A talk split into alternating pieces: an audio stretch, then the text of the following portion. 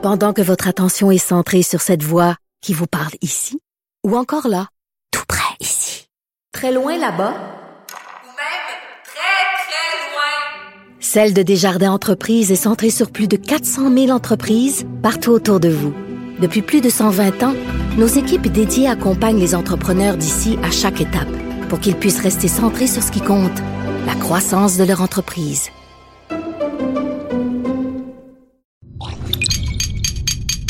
Cube Radio.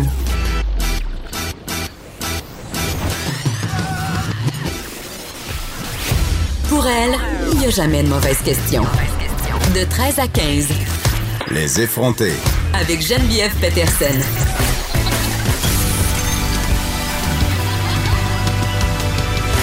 Cube Radio. Bienvenue à l'émission. Est-ce que vous avez écouté le débat des chefs hier? C'était le premier débat francophone, évidemment, en vue des élections du 21 octobre prochain. Est-ce que vous vous êtes fait une tête sur qui, qui, qui, qui, dans quelle case vous allez faire, vous faire votre petit X quand vous allez aller voter? L'avez-vous même écouté, ce débat-là? Parce qu'on le sait, euh, on en a discuté hier ça intéresse de moins en moins de gens, les jeunes en particulier. Euh, pour ceux qui ne l'ont pas écouté, Antoine Robitaille euh, sera avec moi pour faire un retour justement sur le débat. Qu'est-ce sur quoi on a focusé? Qui est le grand gagnant de cette soirée digne d'une finale euh, d'occupation double? Et là, euh, je veux qu'on revienne sur un concept qu'on a évoqué hier avec Alex Dufresne et Alexandre Legaudéry sur justement le désintérêt des jeunes et le désintérêt de la population en général par rapport au vote. On sait que un discours qu'on entend souvent malheureusement, et je dois dire que je le partage, souvent j'ai fait ça. Voter pour le parti le moins pire. Tu sais, tu t'identifies pas nécessairement aux valeurs des partis qui sont là, mais tu y vas puis tu fais bon ben je vais prendre le moins pire de la gang. Ça semble être la voie que décident de suivre plusieurs électeurs. Et peut-être que dans ce cas-là, le mouvement abstentionniste serait susceptible de vous parler parce que de plus en plus de personnes s'abstiennent de voter. On parlait euh, le jour de la marche pour euh, lutter contre le changement climatique à une jeune militante euh, qui fait partie d'un groupe qui fait la promotion de la désobéissance civile. Et justement, elle nous confiait qu'elle ne votait pas et qu'elle n'allait pas voter. Elle fait partie du mouvement euh, abstentionniste comme plusieurs personnes. Et euh, ne pas voter, c'est le sujet du nouvel essai de Francis Dupuis-Derry, qui est professeur au département de sciences politiques de l'UCAM. Nous n'irons plus aux urnes. Et le titre de son nouveau livre, il va être là, il va être avec moi en studio. Et on va se demander si ne pas aller voter, c'est un geste politique ou si c'est juste une lâche démission démocratique? Et j'ai envie de vous poser la question. Écrivez-moi sur la page Facebook des effrontés. Vous pouvez m'écrire aussi, euh, me texter au 1866 Cube Radio. Est-ce que vous allez voter? Est-ce que vous avez l'impression que votre vote change quelque chose? Est-ce que vous faites partie euh, de ces abstentionnistes? Parlant de débat, euh, évidemment, je, on peut pas être au lendemain d'un débat électoral sans se poser la question sur le débat lui-même au Québec, la place du débat. Est-ce qu'on aime ça débattre au Québec? J'ai toujours l'impression qu'on confond débat et chicane. Dès que ça brasse un peu, là, à la radio, à la télé, on parle d'une chicane, une altercation. On a un petit peu de misère avec les conversations musclées. C'est vraiment pas la même culture, par exemple, qu'en France, où on voit régulièrement des conversations assez intenses, je dirais, à la télé ou à la radio, où on voit des, des altercations. Bon, parfois, ça dérape, évidemment, mais quand même, euh, je trouve que les Français ont ce rapport au débat qui est plus sain que le nôtre. Ici, on aime, dirait qu'on aime le consensus. D'ailleurs, on peut le voir, les vedettes qu'on aime, elles sont consensuelles. Ce sont des personnes qui, euh, pas un fil qui dépasse. Tu sais, on, aime ce qui fait l'unanimité. Et je vais en parler de notre rapport au débat avec Master Bugarici. On aura aussi euh, une entrevue qui, je pense, va être utile parce qu'on va se parler de famille recomposée aujourd'hui. On va recevoir l'auteur Marie Monpetit qui écrit un livre qui s'appelle Réussir sa famille monoparentale et recomposée. Comment on trouve l'équilibre lorsqu'on recompose une famille avec quelqu'un ou même quand on est monoparental? Parce que la famille monoparentale, c'est aussi une nouvelle forme de famille. Tu sais, quand on sait qu'un mariage sur deux finit en divorce, euh, il y en a de plus en plus des familles nouveaux genres, des familles qui décident de se mettre ensemble pour former une nouvelle famille, des gens qui décident de vivre seuls avec leurs enfants. Et, euh, tu sais, des petites statistiques comme ça, en 2016, deux enfants sur dix âgés de 0 à 14 ans faisaient partie d'une famille monoparentale et un enfant sur dix faisait partie d'une famille recomposée. On peut soupçonner qu'en 2019, le chiffre a continué euh, d'augmenter, mais quand même, ce, type de famille-là ne vient pas sans difficulté parce qu'on est encore quand même beaucoup euh, prisonnier, entre guillemets, de cette image de la famille nucléaire. on voit beaucoup la séparation comme un échec. On voit beaucoup la famille recomposée comme un défi, comme une solution de rechange. Euh, est-ce que c'est une bonne chose ou une mauvaise chose, la famille recomposée pour les enfants? Comment on s'arrange pour, que ça fonctionne bien? C'est quoi les principaux défis auxquels les familles recomposées font face, tant au niveau des parents que des enfants? Donc, on va se poser toutes sortes de questions euh, comme ça avec Marie Monpetit et peut-être, euh, puis je le souhaite, se donner quelques trucs pour vivre sa famille recomposée et sa famille euh, monoparentale avec plus de zénitude, si j'allais dire, et aussi peut-être faire dire adieu à cette culpabilité qui vient avec la séparation. C'est normal euh, d'en ressentir une, mais en même temps, à un moment donné, euh, je pense qu'il faut passer à autre chose et se dire comment maintenant on peut bien vivre notre vie de famille séparée. On va recevoir aussi euh, en studio Antoine Carabinier-Lépine. C'est un artiste de cirque. Il fait partie du cirque Alphonse qui présente jusqu'au 12 octobre un spectacle de cirque vraiment très différent de ce que le Cirque du Soleil nous présente. Euh, pour vous donner une idée, le spectacle, ben, ça s'appelle Tabarnak. je suis contente parce que ça me permet de, de sacrer en ondes sans me sentir mal. Non, je suis pas vrai parce que je sac souvent en ondes puis je me sens pas vraiment mal. Ça me permet de mettre euh, de l'argent dans la jarre des sacs pour me payer un voyage cet été. Beaucoup de livres aujourd'hui. Euh, on reçoit mon ancien patron, Hugo Meunier. Il va être là parce qu'il a sévi. Il a publié un roman qui s'appelle tout, tout, tout, roulement de tambour, Le Patron. c'est publié chez Stanké. Évidemment, ma seule question, ça va être est-ce que ce livre-là est à propos de moi? Il sera là, Hugo Meunier. Je l'ai lu, son livre. Euh, j'ai terminé hier. C'est sorti euh, le 9. Euh, non, c'est sorti mardi, je crois. C'est, quand, c'est très drôle et c'est excellent. Je vous le recommande chaudement.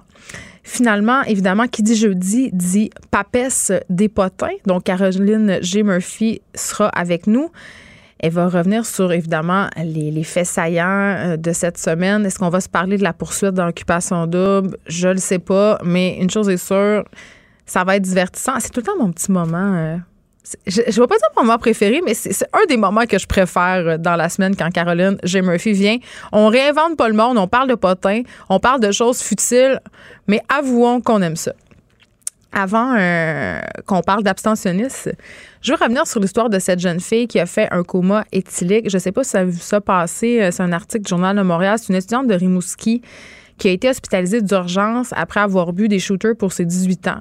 Euh, Puis, tu sais, la raison pour laquelle je vous parle de cette histoire-là, là, elle est bien simple, c'est parce que on va beaucoup passer à des histoires de, concours de calage, puis de, jeunes qui exagèrent dans des initiations. Mais dans le cas de cette jeune fille-là, euh, puis je veux pas nommer son nom parce que en ce moment, elle est victime d'intimidation sur les médias sociaux.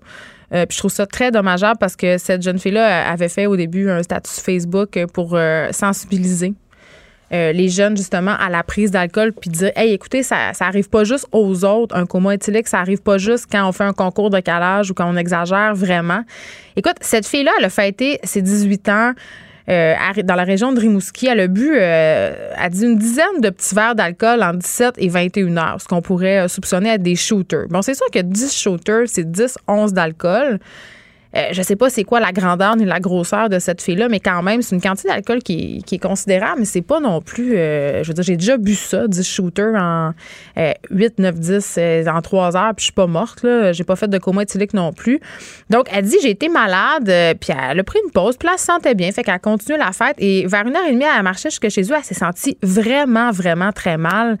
Elle a eu, elle a eu mal. bon, justement, elle s'est mis hyperventilée. Donc, elle a comme perdu connaissance. Elle s'est réveillée à l'hôpital et ça le fait réfléchir parce que, évidemment, ce qu'elle dit dans son témoignage, c'est qu'on s'imagine souvent euh, quelqu'un qui va tomber dans un coma éthylique, là, tu le vois, c'est la personne dans le fond du bar qui est plus capable de marcher, plus capable de parler. Et clairement, c'est pas ça du tout qu'elle a vécu. Tu sais, vous savez, quand on prend de l'alcool, il peut avoir, surtout quand il est question de fort, il peut avoir un effet d'accumulation, c'est-à-dire que ça kick à un moment donné et ça peut vraiment dégénérer parce que là, le corps est plus capable de gérer le pourcentage d'alcool et il arrive euh, ce coma éthylique-là. Et euh, évidemment, Bon, elle a publié ça sur les réseaux sociaux. D'ailleurs, son, statut a été salué par le président d'Éduc Alcool. Mais là, euh, on l'avait invitée à l'émission, je dois dire, et c'est, elle a dit finalement qu'elle préférait pas venir parce que l'histoire est devenue vraiment très grosse, c'est allé vite. Elle s'entendait pas autant d'attention, euh, mais elle a des commentaires négatifs et je trouve ça épouvantable, sérieusement, que des gens écrivent à cette fille-là pour dire qu'elle n'a pas de bon sens puis que c'est une soulonne alors qu'elle a vécu quelque chose qui aurait tous pu nous arriver, honnêtement. Je pense que tout le monde c'est arrivé à tout le monde une certaine soirée. Tu sais, une soirée où t'es, es, je sais pas, moi, t'es plus fatigué que d'habitude, euh, où t'as pas vraiment mangé, puis là, t'as du fun, puis là, tu t'en rends pas trop compte, tu bois un peu trop.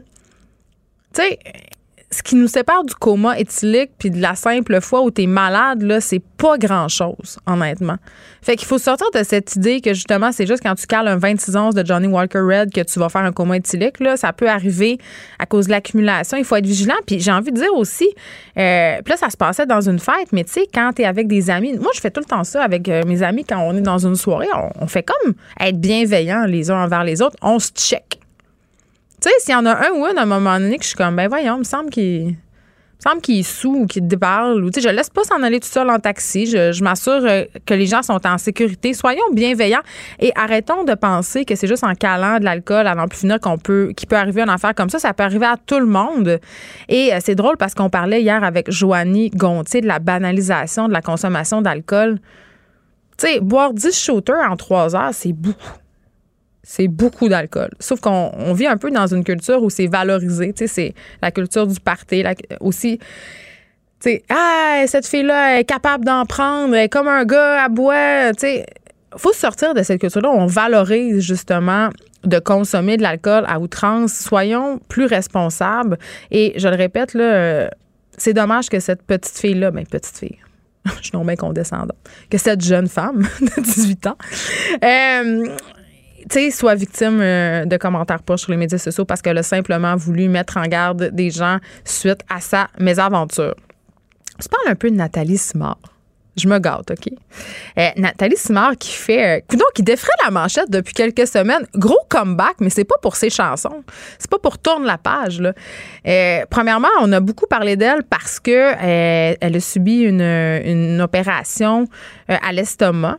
Et là, je veux pas dire euh, quel type d'opération parce que je ne sais pas, euh, ça a eu un anneau. Il y a plusieurs sortes. En tout cas, c'est une chirurgie bariatrique euh, dans le but de perdre du poids. Et elle faisait une entrevue dans le magazine la semaine où elle disait Je suis contente, nanana, j'ai perdu du poids, je n'étais pas en santé. Et là, il y a des gens du mouvement contre la grossophobie qui se sont élevés pour dire que ça n'avait pas de bon sens, qu'elle avait de la grossophobie internalisée, tout ça. Ben, ben, bon, ça, c'est chose, chose, dite. On, s'est déjà parlé de tout ça. Mais là, Nathalie Simard, elle est allée à deux filles le matin. Et elle a raconté être dans la plus belle période de sa vie. et ça m'intéresse. Euh, et là, elle parlait des petits tracas de la cinquantaine. Ça aussi, ça m'intéresse vraiment beaucoup. Euh, donc, la chanteuse qui a eu 50 ans le 7 juillet dernier, et là, elle raconte qu'elle vit cette étape-là avec beaucoup de sérénité. Mais là, elle admet, au détour d'une phrase. Et c'est là que ça m'a mis en maudit. Je ne pas, parce que j'ai déjà mis 25 euh, cents dans la jarre à sac. Elle dit je suis vraiment sereine, puis je suis vraiment contente, mais j'avoue que j'ai pensé à des injections de Botox. Et là, je la cite. C'est clair que tu vois des femmes de 50 ans et il y a beaucoup de Botox. On vit dans un monde d'images, pas les vraies affaires. C'est clair que ça me donne envie parfois de me faire piquer quelques rides, mais j'ai tellement vu des histoires désastreuses, j'ai peur à un moment donné que tout lâche, dit-elle en parlant de son visage.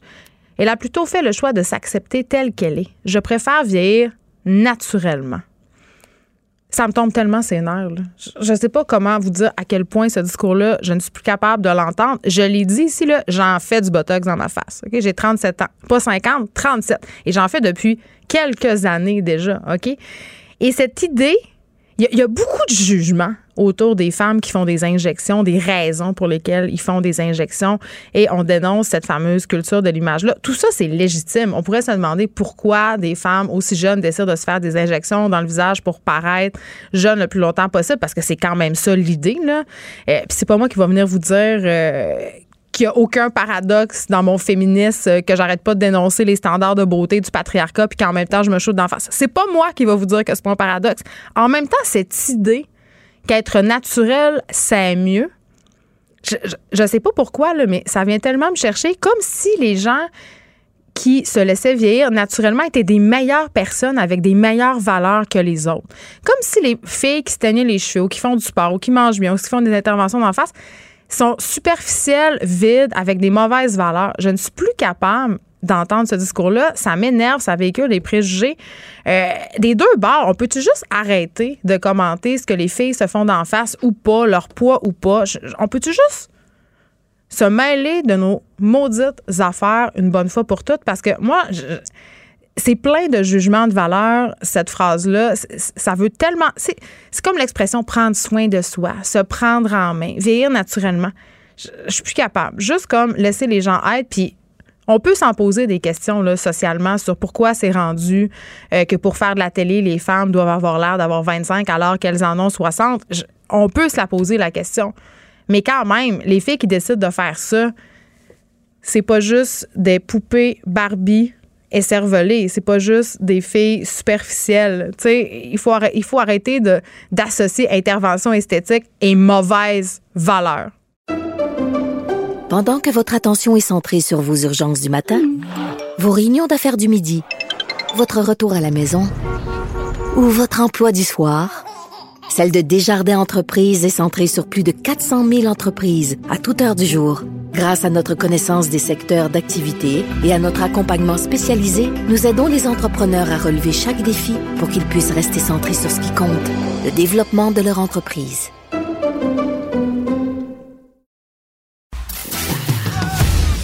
Geneviève Peterson, la seule effrontée qui sait se faire aimer. Jusqu'à 15, vous écoutez Les effrontés. S'abstenir de voter serait un geste profondément politique plutôt qu'une forme d'apathie, estime euh, mon prochain invité, Francis Dupuis-Derry. Bonjour, ça serait même un, un- un geste effronté. Ben écoute, on va en débattre. Euh, Francis, vous êtes professeur au département de sciences politiques de l'UQAM et vous signez « Nous n'irons plus aux urnes ». Et c'est drôle parce qu'évidemment, bon, on s'en va euh, vers les élections, donc ça peut pas être plus d'actualité. Euh, est-ce que vous diriez, parce qu'on parle ici d'un véritable courant politique qui s'appelle l'abstentionnisme, Mm. mais l'idée quand même qui est partagée, généralement quand on parle des gens qui vont pas voter, c'est que c'est une démission. Exactement. Et euh, moi, souvent, dans mes dans mon dans, dans ce que j'écris, dans les petits livres que je fais, souvent j'essaie de d'aller euh, d'aller voir les gens qui euh, qui posent des gestes, dans ce cas-là, qui posent pas de gestes, mais Ouais. euh, pour essayer de comprendre leurs raisons. J'ai travaillé par exemple sur les anarchistes, j'ai essayé de comprendre qui est anarchiste, pourquoi ils sont anarchistes, qu'est-ce qu'ils pensent de la vie, qu'est-ce qu'ils pensent de la société, comment ils fonctionnent. Après ça, les gens peuvent être en désaccord avec ça, mais au moins de, de, de, de révéler un peu des, des pensées moins connues. Et, euh, et bon, évidemment, les abstentionnistes, c'est pas un parti, je suis pas leur chef, je suis pas leur porte-parole, ils ont pas un programme, ils ont pas de promesses, mais euh, j'ai essayé de voir en faisant des entrevues moi-même, mais en allant voir aussi les quelques recherches, il n'y a pas grand-chose qui a été fait sur les abstentionnistes. On essaie beaucoup de comprendre pourquoi les gens votent et pour, pour qui ils votent, mais pourquoi les gens votent pas, c'est plus... euh, Ben, les gens votent de moins en moins, par ailleurs. Oui, tout à fait, c'est plus flou. Euh, mais c'est ce que j'essaie de faire dans le livre, c'est de, c'est de donner la parole aux abstentionnistes, pas juste au Québec d'ailleurs, un peu partout dans le monde, Hmm. pour essayer de comprendre pourquoi il y a des gens qui, qui croient plus au système puis qui pensent que c'est mieux de faire autre chose. Moi, ce qui m'intéresse, c'est pas les gens qui ne sont qui sont totalement désengagés de la société. Mais ça, on va y revenir. On va y revenir, euh, donc je m'arrête tout de suite. Il y, a des, il y a des raisons politiques pour lesquelles on ne va pas voter, puis il y a des raisons socio-économiques. Il faut faire la distinction entre Tout les deux. Euh, je vais faire ma confession tout de suite. Ah J'ai ah. été des années sans voter. Très bien. Vraiment des années sans voter. Et la raison pour laquelle je n'allais pas voter, c'est que je ne savais pas pour qui voter parce que j'avais l'impression qu'il n'y avait aucun des partis qui représentait euh, en quoi je croyais. Et, et si je lis ce que vous écrivez, je pense que je suis pas la seule. Exactement. Il y a beaucoup d'abstentionnistes qui se reconnaissent pas, soit dans les, les personnes qui se présentent, Ouais. que c'est, c'est pas leur classe, c'est pas leur, euh, c'est toute une bande de millionnaires, par exemple, ou bref, c'est, c'est pas, il, il peut y avoir des enjeux. Les femmes trouvent qu'il y a trop d'hommes qui sont, qui sont des politiciens, puis il y a pas assez de femmes, des choses comme ça. Absolument. Euh, les anglophones, les francophones, bon, on est au Canada, il y a différentes diversités, donc euh, les gens peuvent ne pas se reconnaître dans les indus ou dans les partis ou dans les promesses ou euh, même dans les enjeux, parce qu'en fait, dans une, là, on est en pleine campagne électorale. On pense que c'est l'électorat qui va influencer le résultat des, des, des élections. Mais en fait, les campagnes électorales, elles sont pensées par les partis depuis des, des mois et ils ont prévu leur one-liner, ils ont prévu les thèmes, ils ont prévu les enjeux qu'ils veulent soumettre à l'électorat. Et en fait, c'est les partis qui influencent l'électorat plus que l'inverse. Puis il y a des gens qui se disent, ben là, les débats qu'on voit, là, c'est, c'est pas ce qui me préoccupe moi Oui, puis réellement. aussi la fameuse euh, question du financement des partis. Euh, plus les partis ont de sièges, plus ils sont financés. Donc, à un moment C'est donné, totalement inégalitaire. Oui, dans le système actuel, effectivement, il y, a, y des- y y a partis qui ont beaucoup plus de voix, dans le sens de porte-voix.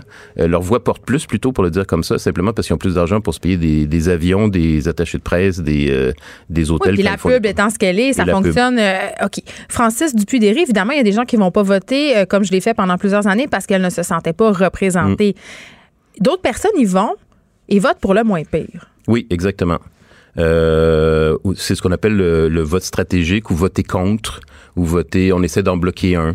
Euh, donc, euh, si on a peur des conservateurs, par exemple, dans une circonscription, mais qu'on ne tripe pas Justin Trudeau, mais qu'on est plus NPD, on se dit on va quand même voter pour les libéraux parce que c'est eux qui vont bloquer.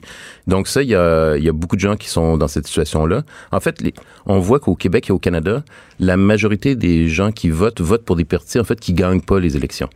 Euh, et il y a des gens qui vont voter toute leur vie pour des partis qui seront jamais au pouvoir, évidemment. Parce qu'ils ont l'impression de mettre un peu de sable dans un engrenage. Exactement. euh, Ils ont l'impression d'avoir un petit effet de blocage. Euh, évidemment, Est-ce que c'est un effet réel? Moi, je pense que c'est pas un effet euh, réel. Il y a des gens qui, à force de faire ça, en fait, sont, deviennent totalement désabusés. Et ça, c'est une autre raison de l'abstention. C'est-à-dire qu'à un moment donné, ils votent plus parce qu'ils disent, ben là, pendant pendant trois, quatre, cinq élections, j'ai voté contre, mais c'était pas vraiment mes vraies convictions, mes vraies croyances que je défendais. En fait, dans le fond, ça sert à rien. Mon vote n'a pas d'im- d'impact. Ça, c'est une des raisons importantes aussi pour ne pas aller voter. Considérer qu'en fait, un vote parmi des, des dizaines de milliers ou des J'ai envie de dire, ça dépend à quel palier. Parce que quand on vote au, au municipal, là, c'est sûr, c'est des élections fédérales, mais quand on vote au municipal, euh, sont, selon moi, les élections qui ont le plus d'impact tangible un- quotidiennement. oui, c'est un bon point. Euh, paradoxalement, c'est pas c'est pas c'est pas un des paliers où le taux de, de- le taux de participation est le plus élevé. les gens, ben c'est le, Euh, en fait, c'est le, c'est là où les gens votent le moins. Exactement. Mais euh, il y a des gens qui disent effectivement qu'au municipal, des fois, on a un contact, on a l'impression qu'on a un contact plus direct. Aussi, les enjeux sont plus directs. C'est des- bien moins long, changer les politiques. Tout à fait. Tout Donc, à fait. Puis c'est des, c'est des enjeux qui relèvent de la vie de quartier C'est comme ça que j'ai recommencé à voter, moi, Bon. Francis. Municipal. à Montréal? Eh oui. Bon. Et, euh, et donc, effectivement, il y a différents, il y a différents engagements selon les paliers. Mais en général, les gens, puis ça, c'est partout dans tous les pays, le taux de participation est plus élevé dans les élections qu'on considère importantes, c'est-à-dire fédérales au Canada, les présidentielles en France ou aux États-Unis, que dans les, les élections de niveau, euh, disons, je dirais, inférieur. Mais, OK, j'entends tout ce que vous me dites et- J'espère. Et je peux vraiment bien m'identifier à tout ça. Par contre, il y a une partie de moi qui dit crime quand même. On vit dans une démocratie, c'est un immense privilège.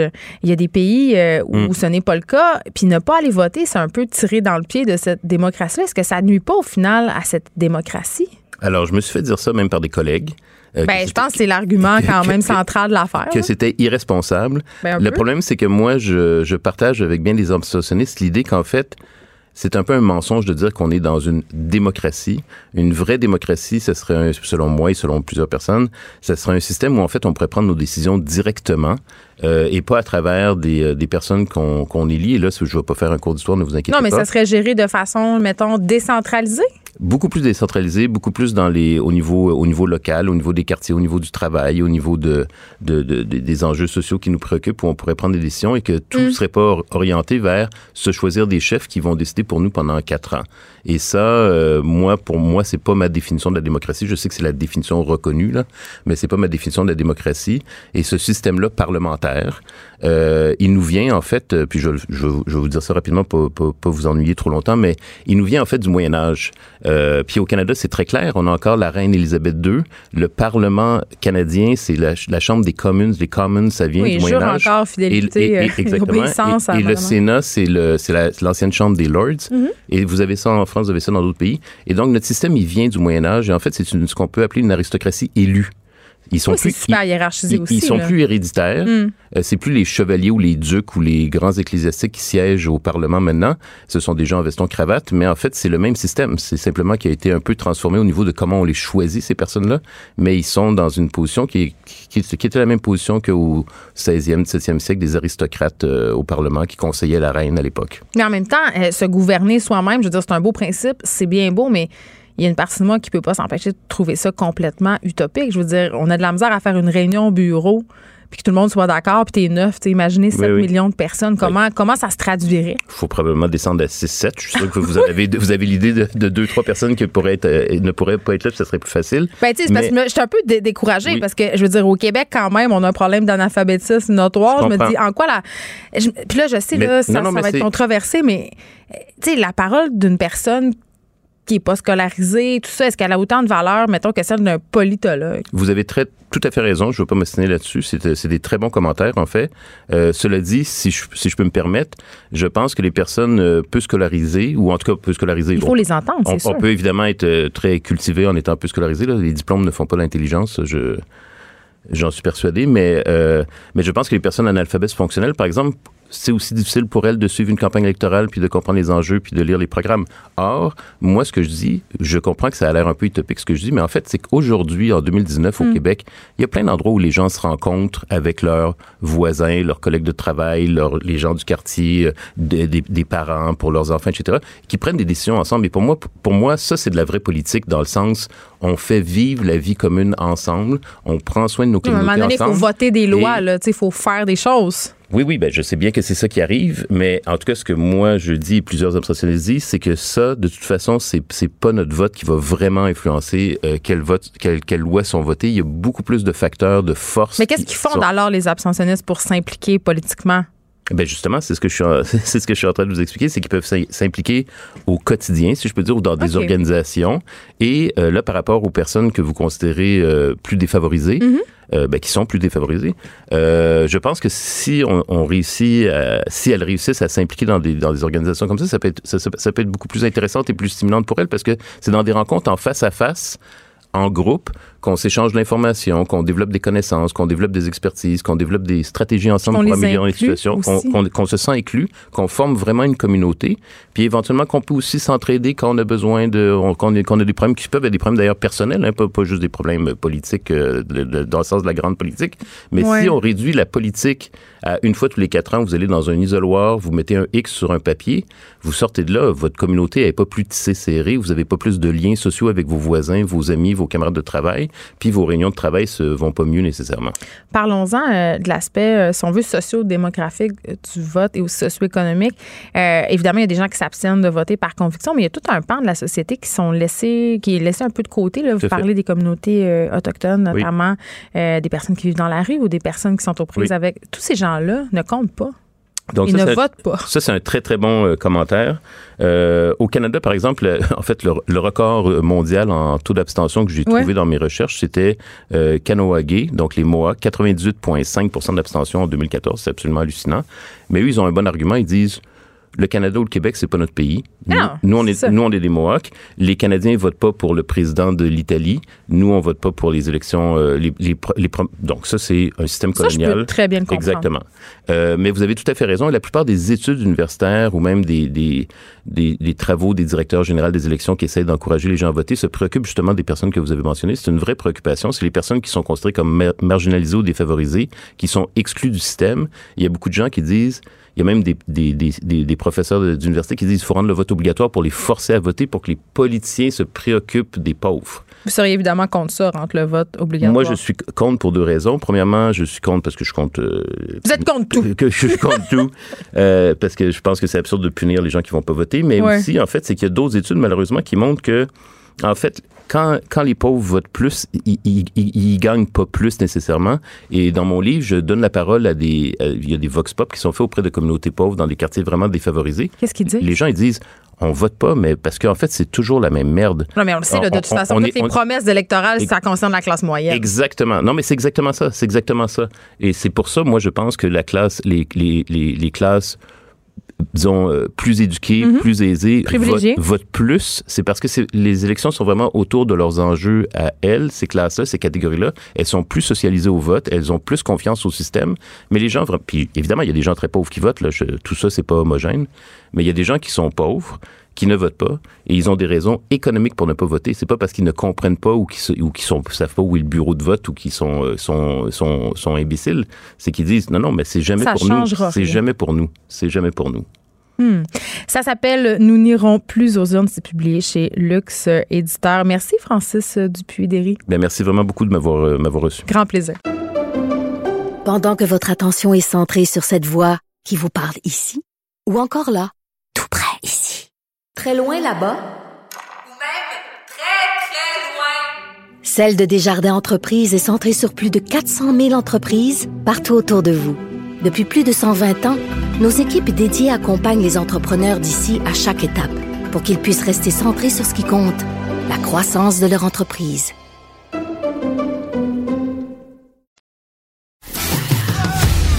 Geneviève Peterson, la seule effrontée qui sait se faire aimer. Jusqu'à 15, vous écoutez Les effrontés. Est-ce qu'on aime ça, le débat au Québec? Est-ce qu'on a un rapport un peu psychotronique à la joute oratoire? C'est la question qu'on va se poser avec Master Bugarici. My God, hein? Je connais des longs mots, hein? C'est- j'ai- T'es-tu impressionné? J'ai ben, j'ai eu un étourdissement, mais je suis assis, fait que je suis correct. Tout va mais, bien. mais tu sais, ouais, euh, oui, on va aller dans, ce- dans cette veine-là, en fait, avec ce qui s'est passé hier soir. Le débat. Évi- évidemment, mais à ma sauce, puis tu sais, d'emblée, je dis, je fais pas une analyse politique parce que. T'es pas un euh, politologue. euh, pas trop, non, mais met- Dieu merci. Ben, en tout cas, je- ben, En tout cas, ça serait peut-être moins plate? euh, on va en parler justement. Ah. Mettons, Jen, mettons que tu veuilles me parler d'un nouveau projet que tu as en tête. Mettons que tu as un plan d'affaires. La que tu- vasectomie de mon chum. que- non, mais un plan d'affaires que tu dois présenter à des investisseurs. De quoi de gros? Non, mais Jen, un projet de vie. Mettons que tu veux nous convaincre de quelque chose. Puis il y a bien des mettons, là. Mais mettons que ta vie à toi, c'est communiquer, de transmettre des informations importantes. Mettons que tu dois expliquer à tes enfants comment débattre euh, ou seulement se présenter en classe. Moi, j'ai envie de te répondre par rapport à hier, Jen. Misère hier soir. Ah, pour vrai? Oh my God. Check on va mettre ça en perspective dans mes mots à moi, OK? Tu sais, t'arrives devant tes investisseurs, puis pour parler de ton projet de vie, méga important pour toi et ta famille, tu commences en crachant ton venin sur un de tes investisseurs, tu sais, en insistant, là, tu sais, tu vas, tu vas prendre des exemples, puis tu vas dire, Hey, tu sais, toi, dans, ton, dans, ton, dans ta business, ça, ça, ça. Tu sais, tu, mettons, là, que plus tu faisais, euh, tu faisais tout ça avec un ton monotone, tu fais ça avec comme un sentiment qu'il n'y a pas trop d'appartenance. En fait, t'es comme, t'as comme l'air un peu au-dessus de tes affaires. Mettons qu'en plus de ça, ça en fait des mettons, mais c'est comme ça que je vois ça, tu sais. Comme si c'était passé aussitôt qu'un investisseur te pose une question, tu te mettais automatiquement à un, ne pas répondre à sa question. Parce que toi, tu es au-dessus de ça, répondre à une question claire pour, éclair, pour éclaircir ton, ton futur investisseur. Tu lui sors un argument contraire en le pointant du doigt. Tu sais, mettons. La fameuse stratégie du miroir. Admettons, tu fais tout sauf te vendre, ce qui, en- à ce moment-là, est probablement le meilleur moment de ta vie de te vendre. tu sais. Penses-tu vraiment qu'ils vont investir en ton projet? Penses-tu vraiment que quelqu'un va croire en toi? En toi? Puis tu penses-tu vraiment qu'on va te prendre au sérieux? Mais en même temps, euh, là, tu fais allusion évidemment au, au candidat d'hier qui se renvoyait la balle, qui Andrew Scheer d'ailleurs a passé un très mauvais moment. Mais euh, tu sais, en même temps, le- l'essence même d'un débat politique, c'est de débattre, donc d'invalider, si on veut, euh, ce que présente l'autre parti. Est-ce qu'on le fait toujours de façon optimale? Peut-être pas. Mais quand même, si ça avait été juste un speech de vente, c'est plate aussi. Plate aussi, moi, ça aurait peut-être plus à quoi s'en tenir, mais admettons qu'en Parce que là, c'est ça l'affaire. Ben, tu admettons qu'en plus que toi, tu arriverais là, puis tu ferais ça, tu, tu serais arrogante. Puis en plus que tu serais arrogante, tu serais obligé de lire une feuille. Parce que toi, quand tu parles, t'es même pas capable de retenir le sens de ton projet, parce que toi, t'es au-dessus de ça. Toi, t'as pas besoin de connaître tant la matière que ça, parce qu'en en réalité, tu connais juste les grandes lignes. C'est un peu ça pareil. S'il fallait qu'en plus tu fasses ça dans une langue que tu maîtrises pas, t'imagines-tu le fiasco? Peu- Comment ça allait pour le français? Ben, moi, hein? j'ai trouvé ça super. Moi, Justin, euh, ça a l'air que c'est ça allait bien. ah, mais Le moi- français. moi, mais Andrew, Andrew Scheer, moi, j'ai trouvé que son français était. Mais écoute, évidemment, il y a des trucs que même moi que je ne maîtrise pas dans ma langue, Hmm. que j'ai trouvé très bien. Euh, Jack Mead, moi, me- moi, je trouve ça extraordinaire, puis je suis ouvert sur les langues. Moi, je trouve ça ordinaire que quelqu'un se force le cul par une langue. oui. C'est clair que tu veux représenter un, un pays bilingue, mais bilingue, admettons, à 10 là. Tu veux. Ben. Mais quand même, il y a une large communauté francophone Ben, dans beaucoup de provinces oui, canadiennes. Oui, Ben, ben, je peux comprendre que ça peut être quand même loin pour un gars, un gars comme Shears. Je peux comprendre que ça peut Mais être loin. même, mais l'effort Québec- Mhm. est là. Puis elle est notable. Et moi, j'ai pas envie de rire de ça, tu sais. Mais, tu sais, Moi, je suis avec toi là-dedans. S'il fait l'effort de parler français, donne-nous un petit break. Mais chose certaine, avec toutes mes mettons, si on faisait ça, ça serait d'un ridicule absolu. En affaires, Mm. parce que la politique, c'est rendu de la business. Tu peux compter que ce que tu veux, mais ça reste, ça reste, ça reste de la business. Ça se peut même pas, en fait, soyons honnêtes, parce que si on faisait une chose comme ça, ça tiendrait pas la route. La politique a pu les mensonges à plein nez depuis beaucoup trop longtemps, puis elle commence à être difficile. Ben, les mensonges ou la langue de bois? Oh, elle est pas mal un des deux. Je m'excuse, là. Mais quand je vois Trudeau picasser l'autre pour ses, ses convictions personnelles, il est catho, Andrew Scheer, OK, puis euh, il y a ses affaires de fric, puis il y a beaucoup de cathos qui ont des idées de fric. Tu sais, hier, mais- il a été question d'avortement Ouais, hein, au ouais, début du débat. ouais. Et là, je vous invite à rester là parce que tantôt, euh, Antoine Robitaille va nous faire une révélation assez fracassante sur les positions de Justin Trudeau par rapport à l'avortement. Mais tu sais, ces affaires-là, puis en, fait, ça revient à dire qu'on a-tu le droit de changer d'idée, on a-tu le droit de pas changer d'idée dans la vie, on évolue, on change. Ouais. Puis, on- tu sais, là, à cette heure, on est, on est pogné avec les vidéos, puis les trucs qui traînent en arrière de nous, qui vont Ouais, nous suivre. Ça, c'est un autre débat, mais quand même, euh, il va falloir l'adresser à un moment donné, cette question-là, parce que est-ce qu'on peut vraiment tenir rigueur à quelqu'un de propos tenus, ça fait, mettons, 35 ans, alors que la société était. Ça, ça commence, Tellement autrement? ça commence à réellement me tomber sur les nerfs. Ça commence Ça à dépend- réellement. c'est quoi le propos? Ben, c'est clair, c'est clair, évidemment, évidemment. Mais moi, c'est hier, c'est ce que j'ai senti, ce que j'ai j'ai vu dans ma TV hier avec Pierre Bruno puis les trois douze. Parce que le quatrième douze, je le compte, mais je le compte pas tant que ça. Ben quand même, le gars du Bloc québécois, c'est à lui que tu fais allusion, Oui, mais quand s'en est bien tiré. Ce que, ce que je veux que tu, ce que je veux qu'on- ce que je veux que tu comprennes dans ça, c'est que le, il est là pour notre, être notre chien de garde, puis il pourra Ben, bien. C'est, ben, dans ce sens-là, qu'on soit d'accord avec lui ou pas, c'est extraordinaire qu'il y ait quelqu'un là qui va aller faire ça pour Il l'a bien expliqué d'ailleurs, la pertinence du Bloc québécois. Ben, dans mon cas, dans mon cas, ça me, ça me réconcilie un peu avec tout ce que j'ai vu. Ça- non, mais c'est vrai que ce fut le débat probablement le moins cacophonique de l'histoire, mais plate, tu dis.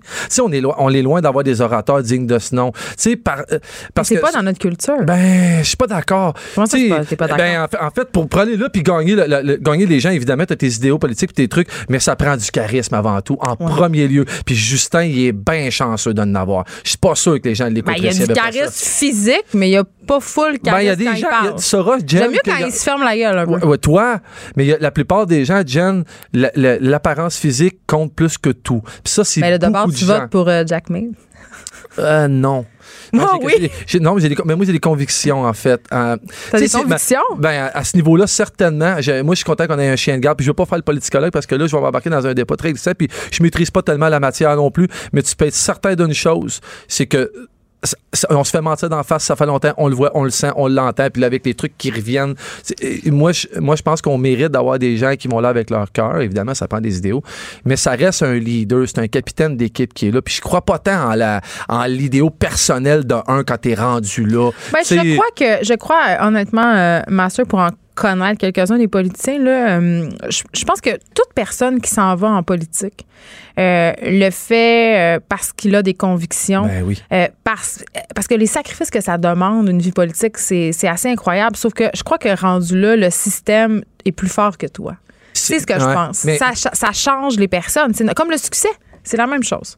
Mais en même temps, si on avait des orateurs dignes de ce nom, C'est sûr que tu pour porter le message, des Ben, personnes comme René Lévesque, Bon, bon, ben, ben, des personnes comme François Mitterrand, par exemple, Voilà. en France, tu sais, je veux dire. C'est oui. là où je vais aller, c'est là où je me reconnais plus dans la politique. Moi, quand je vois un dude à la télévision qui veut représenter mon pays, puis qui, dans son message final à la fin, là, son message du cœur qu'il va nous envoyer, Chris est obligé de lire une feuille. Que, ça- que tu maîtrises Hmm. La langue ou pas. téléguidé. Non, mais, mais ça veut dire que c'est téléguidé, ça veut dire que c'est organisé. Tu sais quoi, Jen? Je l'accepte. Je l'accepte, je suis prêt à accepter ça. Mais ça, ça veut dire que les intérêts personnels d'un rendu à ce niveau-là, ça compte plus vraiment dans le sens où tu es supposé de faire partie d'un parti, puis tu es supposé d'avoir une ligne de parti, d'aller picasser sur un truc personnel pour, pour essayer de gagner. Moi, ce qui m'énerve, j'aurais aimé entendre tout ce qu'ils ont à dire pour vrai, pas savoir juste le picassage, parce qu'à un moment donné, on est perdu. Je challenge qu'est-ce que tu Ah ouais, dis. donc. Mais pas toi personnellement. Ouais. Parce que je suis assez d'accord avec toi. Je trouve des fois, euh, je vais dire une expression que j'affectionne. Je trouve que ça manque de sang dans le corps. Ben oui. OK? Sauf que, est-ce qu'on est prêt à les entendre pour vrai, nos politiciens? Pense à Catherine Dorion. Ouais. Pense à Geneviève Guilbeault quand elle a dit pourquoi avait congédié euh, ses employés, le tollé que ça a créé. Ouais. On les veut quand même quelque part un peu sa cassette. On Les- les veut qu'ils dépassent pas trop. On les veut en tailleur. Parce que, quand même, et ça, on peut pas le nier, ils représentent un parti. Ils sont pas là en leur nom personnel. Et ça, on l'oublie parce qu'on vit dans une culture du je me moi. C'est vrai. Moi, c'est sûr que, tu sais, moi, pour moi, ce qui me touche là-dedans, puis ce que je sens qu'il y a- aurait besoin, la passion, c'est contagieux. Les passionnés, c'est passionnant. Pour intéresser les gens à la Ben oui. politique, ça nous prend des politiciens Ben oui. engageants. Si tu veux être boss de la montagne, bro, show me what you got. Fais pas juste ostiner. Comme si, comme si les personnes avaient plus de doigts à la simple erreur. C'est ça qui est aussi. On est tous sur la corde raide en même temps, comme une gang d'abrutis. Puis là, il faut pas que personne fasse un, un mauvais pas. puis on a tous quelque chose à se reprocher. Mais aussitôt que c'est l'autre. Mon Dieu, s'il fallait ouvrir les squelettes de. ouvrir mon Ah, placard, là, il y aurait un cimetière de squelettes. Bon, ben, fait que ces gens-là qui décident d'aller se présenter là, ben, c'est les gens qui vont aller dans le milieu de la salle puis qui fouillent dans le plat de bonbons. Ben, moi, je dirais, les- dis-les, dis tout. Ben oui. C'est ça qu'il faut faire. d'emblée, mais ils vont-tu le faire? Moi, c'est pour ça. Puis là, là, c'est là où euh, il y en a qu'on va se perdre. Puis j'irai pas loin avec ça. Mais tu sais, un gars comme Trump, que tout le monde déteste, mais qui finalement est quand même le président pareil. Mais toi, quand- tu le respectes pour son franc-parler. Moi, je le respecte pour une chose. Ben, Ouais. peut-être une coupe d'affaires, mais pour une chose en particulier. Ce gars-là a compris, puis euh, que vous l'aimez ou pas, que vous pensez qu'il soit que la attardé ou pas, politique, c'était du show business. c'est une business avant tout, et il la rend comme une business, mais il parle un langage que les gens entendent et comprennent. Tu sais, Quand, quand moi j'y vois hier soir à la télé, et ça se met à parler, puis je vais même pas nommer non, mais des fois, ils se mettent à dire des mots que moi je sens qu'ils comprennent à peine le mot qu'ils disent. Ils maîtrisent pas ce qu'ils disent. C'est ça qui m'énerve. Puis c'est pour ça que, puis là tu peux rire, c'est pour ça que moi j'imagine, dans mon idéal incroyable, ça va-tu prendre un artiste, ça va-tu prendre un acteur, ça Ben, va-tu c'est pour prendre... ça que c'est rendu ça. Check bien ça. Imagine, imagine, pour aller au niveau provincial, puis là, c'est sûr que dessus, je prêche pour ma paroisse. Imagine un gars comme Luc Picard, hostie, qui est en train de te livrer un message sur le Québec, à télévision. Ben, je sais, ça va avoir l'air euh, théâtre, tout ça, mais la passion qu'il a, puis parce qu'on connaît son engagement quand même, et toute la passion qu'il a, puis tout, ça vient qu'une équipe. C'est pas lui qui décide tout. Que c'est ça, cette histoire-là? Hey, je sais pas, moi, la pipolisation de la politique, là, j'ai j'ai bien de la misère. Mais c'est tout, la société au complet rendue de même, Jen. Ben, c'est tu c'est peut-être un problème. Non, ben, ben, tu veux-tu un Pourquoi, parallèle boiteux? On va t'en faire un parallèle Ben, boiteux? plein depuis tantôt, mais quand euh, quand il y a des grands intellectuels qui se présentent, par exemple au Parti libéral, quand on a des gens qui sont des Ouais. anciens profs qui sont véritablement compétents, Ouais. on les aime pas, on les trouve snobs, on trouve qu'ils nous ressemblent pas assez. Je discutais avec des Américains que j'ai rencontrés dans mon resort de femmes privilégiées en Jamaïque, puis ils tripaient sur Trump, puis ils m'expliquaient pourquoi. C'est comme la même raison pour laquelle les gens tripent sur Céline. Ouais. Elle est comme nous autres. Ben, ben, Chris, ben, des politiciens, il faut que ça soit plus grand que soi. dans ses idéaux, dans sa façon de te livrer le truc, mais il n'y a pas d'affaire à se parler un langage que le 99% du monde va l'écouter Ah, qui comprennent pas. pas être pour le nivellement vers le bas. là. Ben, c'est pas vers le bas. C'est pas vers le bas. C'est juste que quand les gens se rendent là, ils se mettent à parler un langage que le peuple parle pas. Ouais. Ben, si tu veux que le peuple parle puis marche dans ton sens, Chris, change pas ton langage. À quand Master Bugarici à la mairie de Valleyfield? Jamais. Mais tu sais quoi? Si jamais je fais de la politique un jour, ça va être au municipal parce que je sais très bien qu'au municipal, si je décide de virer une, barre, une, virer une rue de bord, elle va se virer de bord. Tandis qu'eux sont là puis il se passe absolument à rien. J'ai mal à ma politique, Jen. Merci, Master Bugarici. Je t'aime quand même. Mais je t'aime full.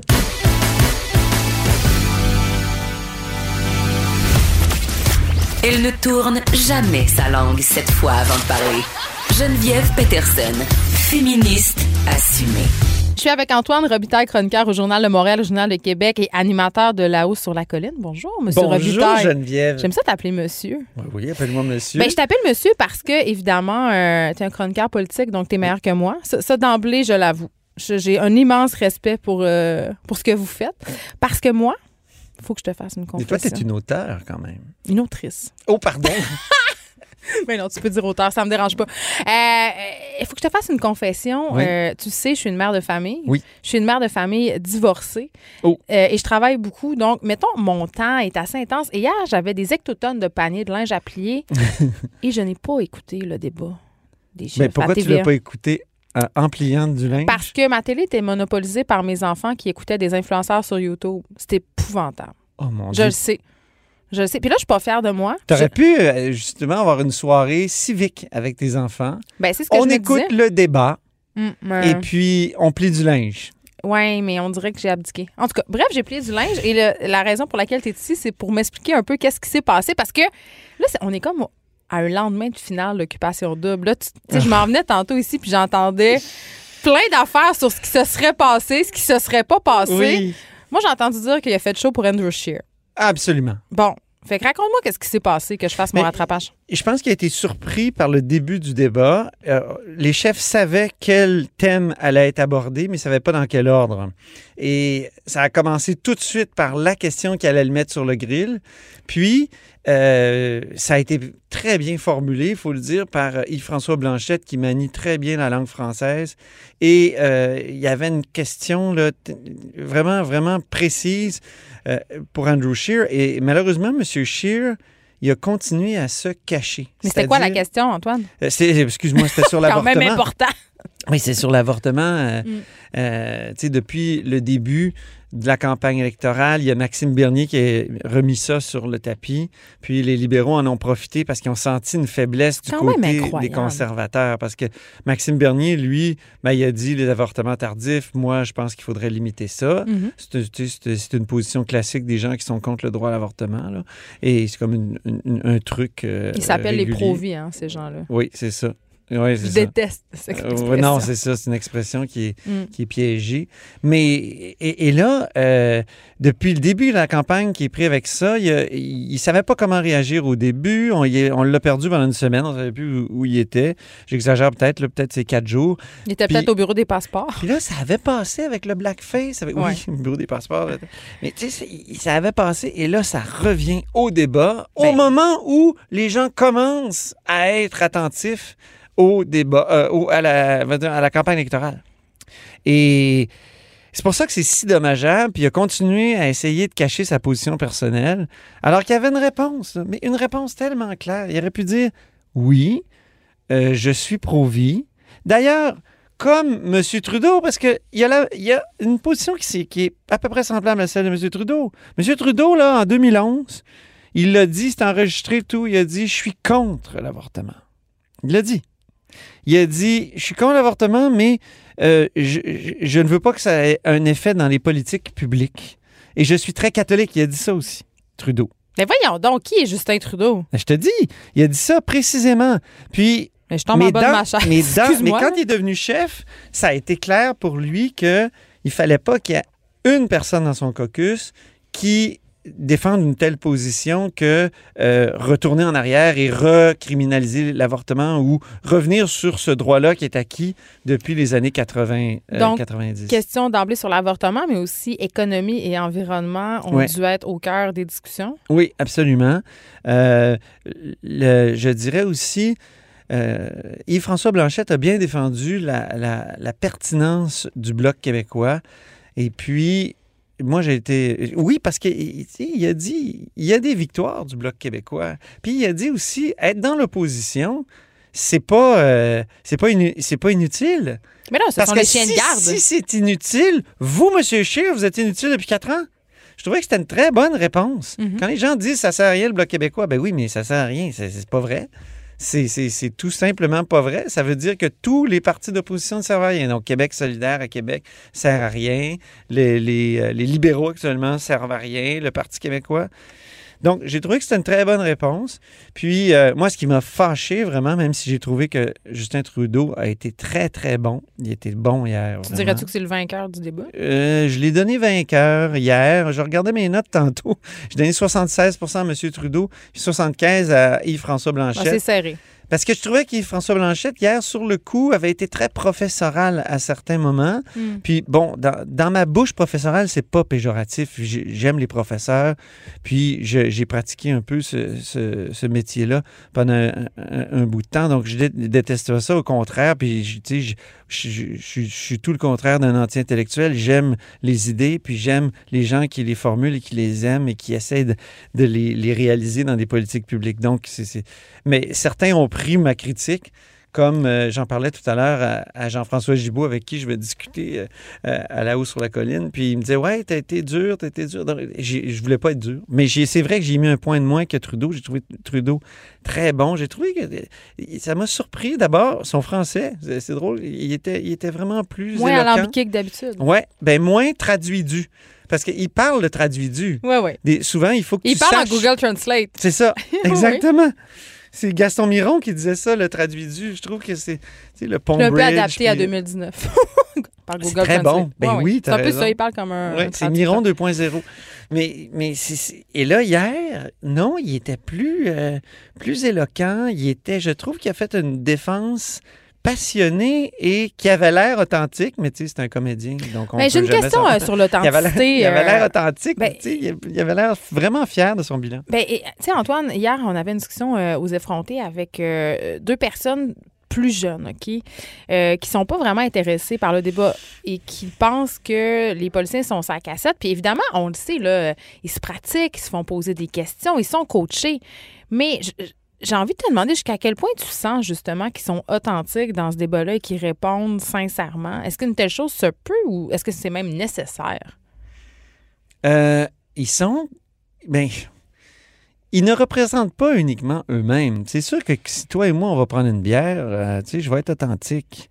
Mais euh, si je suis, euh, mettons, euh, représentant de l'Association des journalistes du Québec, tu la FPJQ, euh, aussi, euh, à la, où j'ai déjà été président de la tribune de la, de la presse, puis qu'on me pose une question en public sur un sujet qui a rapport avec la tribune de la presse, je ne suis plus uniquement Antoine Robitaille qui te donne le fond de ma pensée. Je suis euh, quelqu'un comme, euh, bon, euh, qui, qui, qui, est obligé de. qui est en représentation, qui, doit tenir certaines lignes, qui, qui est tenu par des positions de. Alors, c'est ça, les chefs de parti. Ils peuvent pas toujours dire. Tout ce, ce qu'ils pensent. Ce- je tiens à dire que sur l'avortement, quand même, on pourrait avoir la position personnelle de M. Scheer. C'est pas. euh, je pense qu'il il aurait dû le dire hier, tout simplement. Mais ce que je veux dire, c'est que c'est la question de l'authenticité. On ne peut pas sortir complètement de la nécessité de la représentation. On est, quand on est chef de parti, on, est, on, on engage par notre parole tout un groupe de personnes qui font le sacrifice de se présenter pour le service public. On peut pas, euh, comme ça, y aller de façon Mais c'est beaucoup une critique puis- qu'on fait. Peut-être qu'on comprend mal on l'exercice. comprend mal. On comprend mal. Toute personne qui se retrouve dans cette situation-là, à un moment donné, euh, est obligée de tenir, pas la langue de bois, mais de, de, de, de s'en tenir à un certain discours qui est conforme à ce qu'on a décidé en groupe. C'est toute la C'est ça la démocratie. Ben oui, puis c'est ça. Moi, quand j'enseignais la science politique, euh, c'est ça que j'essayais de dire en, faisant comprendre qu'il y avait un peu de politique partout. Si je suis président d'entreprise, si je suis n'importe quoi, quand, quand, quand on est plus que nous-mêmes, on est forcé par par les, les, les gens qu'on représente à, à une certaine tenue dans le discours, ça c'est certain. Antoine Robitaille, merci. On peut te lire dans le Journal de Montréal, Hey, Journal de Québec. Et on t'écoute, évidemment, là-haut sur la colline. Et j'imagine que tu hâte un petit peu après le 21 octobre pour dormir. T'es un peu cerné. Oui, je, je suis cerné. Un peu. Mais j'ai un excellent Ah. produit pour toi de. On s'en reparle. Ok, merci salut. beaucoup. Écrivaine, Blogueuse. scénariste et animatrice. Geneviève Peterson. La Wonder Woman de Cube Radio. Comment trouver un équilibre lorsqu'on compose avec une famille monoparentale ou recomposée? C'est la question euh, qu'on va se poser avec Marie Monpetit, qui est intervenante psychosociale et qui signe un livre qui s'appelle Réussir sa famille monoparentale et recomposée. Bonjour, Madame Monpetit. Madame Patterson. Écoutez, euh, d'emblée, on va se le dire, là, la famille traditionnelle euh, est de moins en moins présente. Son image, peut-être pas, mais on sait qu'un couple sur deux finit par se séparer. Donc, évidemment, des familles recomposées, des familles monoparentales, on en retrouve de plus en plus. On est en train de repenser à la famille et je me demande tu sais, en ce qui a trait à la famille recomposée, beaucoup de gens ont, ont comme réflexe, euh, quand ils rencontrent quelqu'un d'autre, un autre conjoint avec des enfants, de vouloir refonder une famille, refonder cette image de famille nucléaire-là. Et moi, je me pose beaucoup la question, est-ce qu'on tient trop à la famille, à cette image de famille nucléaire? Est-ce qu'on est obligé de former une famille recomposée à tout prix? Non. Ça, on part avec ça, vraiment non. Euh, parce que la famille, en fait, c'est un continuum. Donc, elle part d'une famille nucléaire de base et qui se poursuit quand il y a l'éclatement de la famille, une famille monoparentale et se poursuit non pas dans une obligation, souvent c'est dans un souhait de refaire une famille. Refaire ce noyau-là auquel Voilà. on est attaché. Mais il n'y en aura pas de refaire de ce noyau-là. On va re- on va continuer la famille, on la refait pas. Donc, c'est ça qui est important de comprendre. Quand on, on la, la- le noyau, la cellule familière euh, éclate, à ce moment-là, ça, ça, ça devient un choc extraordinaire et il y a des dommages collatéraux qui sont immenses. Peu importe, même si on se sépare dans les meilleures conditions du monde, parce qu'il y a des enfants qui sont impliqués là-dedans.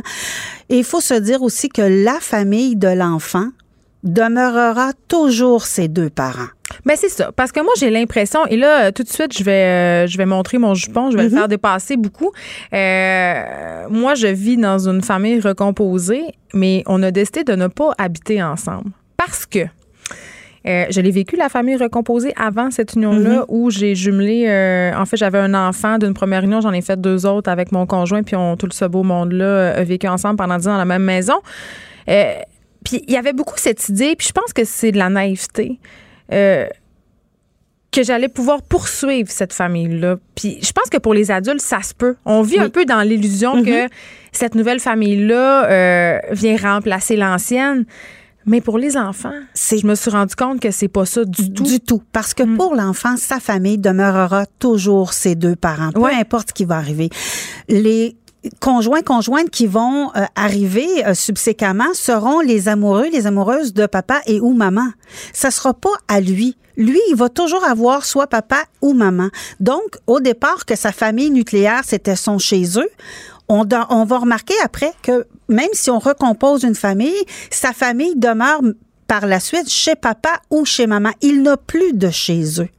Donc, une famille recomposée, c'est une famille, oui, parce que effectivement, euh, la famille traditionnelle est maintenant monoparentale et ou recomposée au Ouais. Québec maintenant, qu'on se le dise.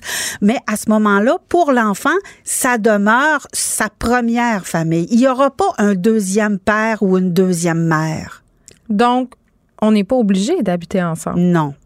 Mais vous êtes consciente quand même euh, que plusieurs personnes n'ont pas le choix pour des raisons économiques. Voilà. Et ça, c'est une. Oui, ça, je suis d'accord avec vous. Par contre, et c'est exactement ce que je mentionnais un peu plus tôt euh, ce matin en entrevue, c'est exactement la question que les gens se posent beaucoup. De façon économique, c'est sûr que c'est plus facile de retourner ou de continuer sa famille en étant recomposé. Par contre, faut comprendre aussi l'aspect de l'enfant. Par contre, si monsieur a une famille recompo a déjà des enfants, madame a déjà des enfants, euh, on s'entend qu'au niveau euh, de, la, de la situation du rôle de l'enfant, qui est au départ l'aîné et demeure le benjamin où se retrouve cadet, c'est toute une dynamique et c'est c'est une équation extraordinaire à faire. Ah, Donc, mais on le dit, hein? Les enfants s'adaptent à tout. non, c'est pas vrai. Les enfants ne s'adaptent pas. Les enfants survivent à ça. Merci.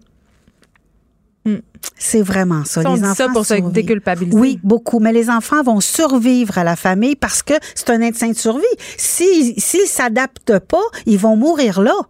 Et ils veulent absolument continuer à plaire aux parents parce que lui, dans sa tête, il, il va se culpabiliser tout d'abord par rapport à la- à l'éclatement de la famille parce qu'il y a des, il y a ses yeux et sa compréhension d'enfant. Nous, on le fait avec notre compréhension et notre tête d'adulte. Lui, il a 5 ans, il a 7 ans et même s'il a 15 ans, ça demeure un adolescent et dans l'adolescence aussi, c'est une zone très fragile. Il va perdre ses repères de base.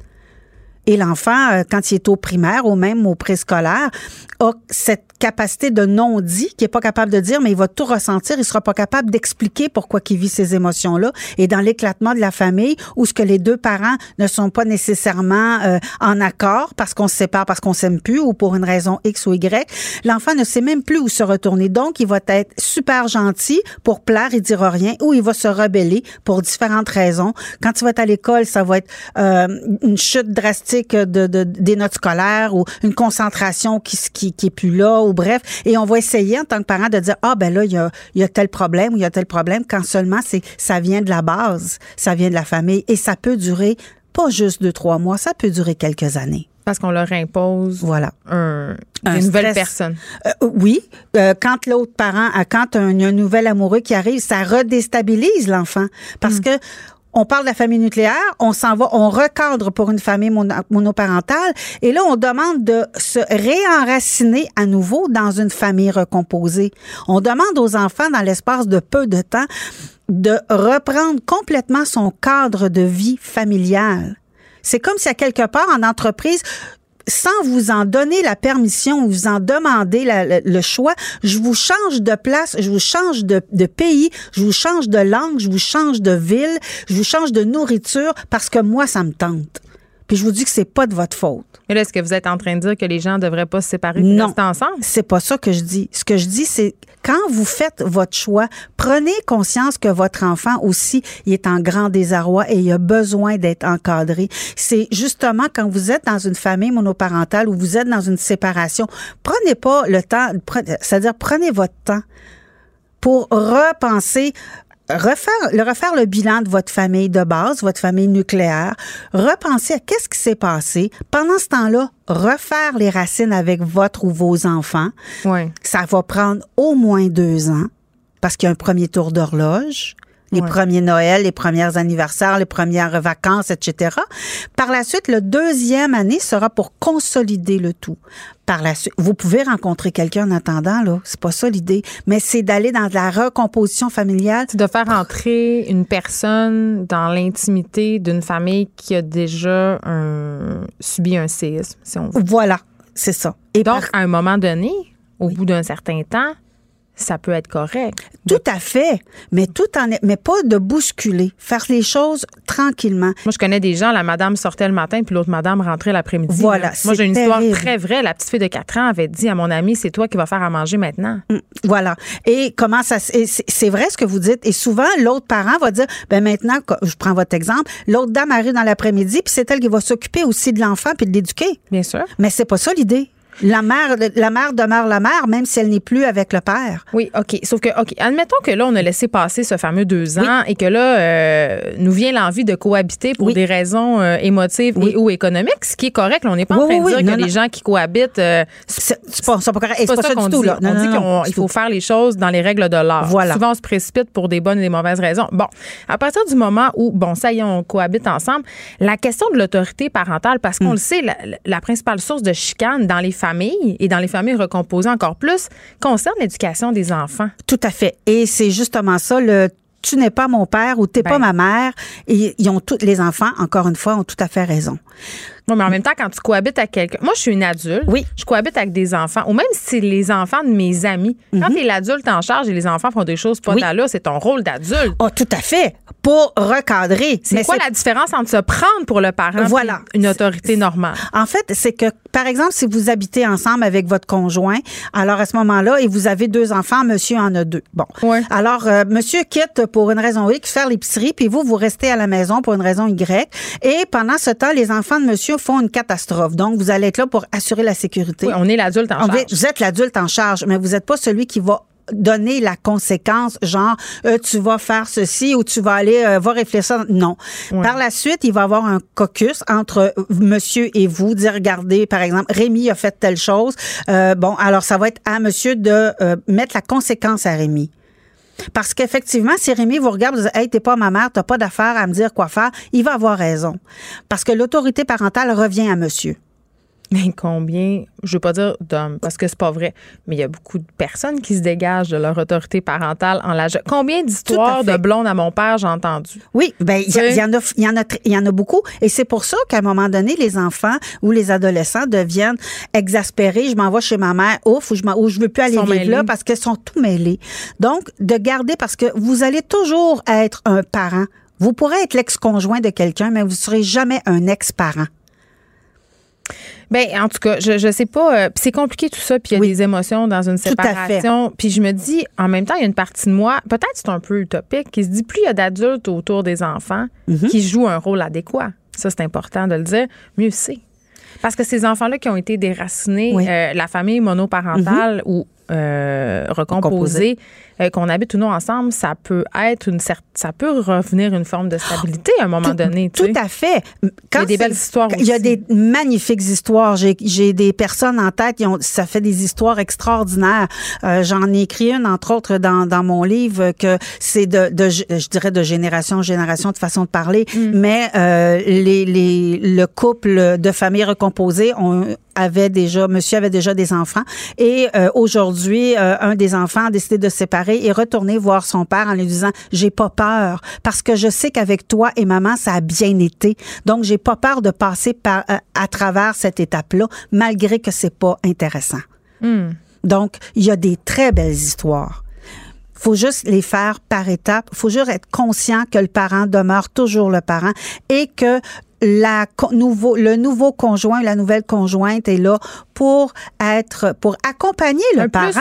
C'est un plus, mais ne prendra jamais la place du parent au sein de la famille, même si elle est recomposée. Ça devient comme, la famille recomposée devient comme une micro-entreprise où il y a deux présidents, où il y a beaucoup, beaucoup, beaucoup d'employés et euh, les, tout le monde se met à la tâche et il y a des règles qui doivent être mises en place pour tout le monde. C'est un peu ça, la famille recomposée. En tout cas, je sais pas si c'est ça la famille recomposée, mais c'est pas quelque chose qui est, di- qui est facile à réussir pour bien des gens. Non, c'est pour ça qu'à l'intérieur du livre, il y a un, un exercice qui est très intéressant qui s'appelle la tablée. Cette tablée-là, donc, c'est quelque chose avec lequel vous travaillez du début, dès la, dès la rupture, qui vous va vous Hey, suivre. mais on n'est pas hey, dès la rupture, on n'est pas nécessairement prêt là à, à s'acheter un livre sur la famille recomposée au non, monoparental. non, je suis d'accord. Mais ce qui arrive, c'est que euh, quand vous, même si ça fait un an, là, c'est pas. L'idée, c'est que cette, cette- cet exercice-là vous amène à vous positionner. Quelles sont vos valeurs premières? Qu'est-ce que les gens, vos influenceurs, c'est qui qui vous influence bien et qui qui vous influence de façon négative? Faut faire, faut faire ce, ce, ce travail-là pour être capable de plus savoir qu'est-ce que vous voulez, parce que ce que vous allez refaire en famille recomposée va ressembler étrangement à ce que vous aviez dans une famille nucléaire. Ben oui. Et je vais terminer. Je vous pose une question parce que je sais que ça concerne plusieurs personnes. Mm-hmm. Qu'est-ce qu'on fait quand on est, on forme un couple avec une personne, qu'on a des enfants non en commun, c'est-à-dire Mm-hmm. avec d'autres partenaires, et que un ou les anciens partenaires acceptent pas les nouveaux conjoints ou la nouvelle situation. On voit beaucoup euh, de conjoints qui refusent, par exemple, ou de conjointes qui refusent euh, que les nouvelles blondes, les nouveaux chums euh, approchent les enfants, s'impliquent auprès des enfants. En fait, tout encore là, il y a tout l'aspect au niveau de la parentalité. Donc, c'est aux parents à prendre en charge et à se responsabiliser par rapport à la famille. C'est certain que quand euh, que quand, oui. Que Lorsque euh, il y a un nouveau conjoint qui rentre, il va souvent se transformer en forme de jalousie chez l'autre parent. Comment ça se fait que lui a du fun ou elle, elle a du fun avec son nouveau partenaire, puis euh, Moi, je pleure chez moi nous, je pleure chez nous avec mes trois enfants, puis je suis juste capable de faire du vélo parce que elle, elle va faire euh, plein d'affaires, plein d'activités euh, chez, chez, chez sa mère, puis moi, ben, je suis là, puis je vais jouer au parchésie. Alors, il y a une forme de jalousie qui s'installe souvent. C'est normal. Tout à fait. Ouais. Tout à fait. On est des adultes. Donc, à On ce est moment- aussi des humains. On est des humains.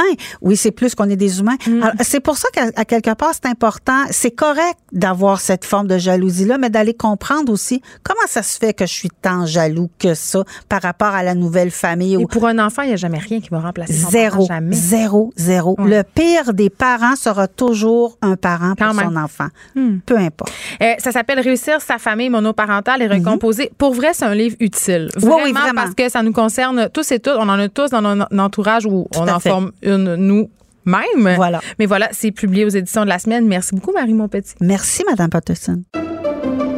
Pendant que votre attention est centrée sur cette voix qui vous parle ici, ou encore là, tout près ici, très loin là-bas, Ou même très, très loin. Celle de Desjardins Entreprises est centrée sur plus de 400 000 entreprises partout autour de vous.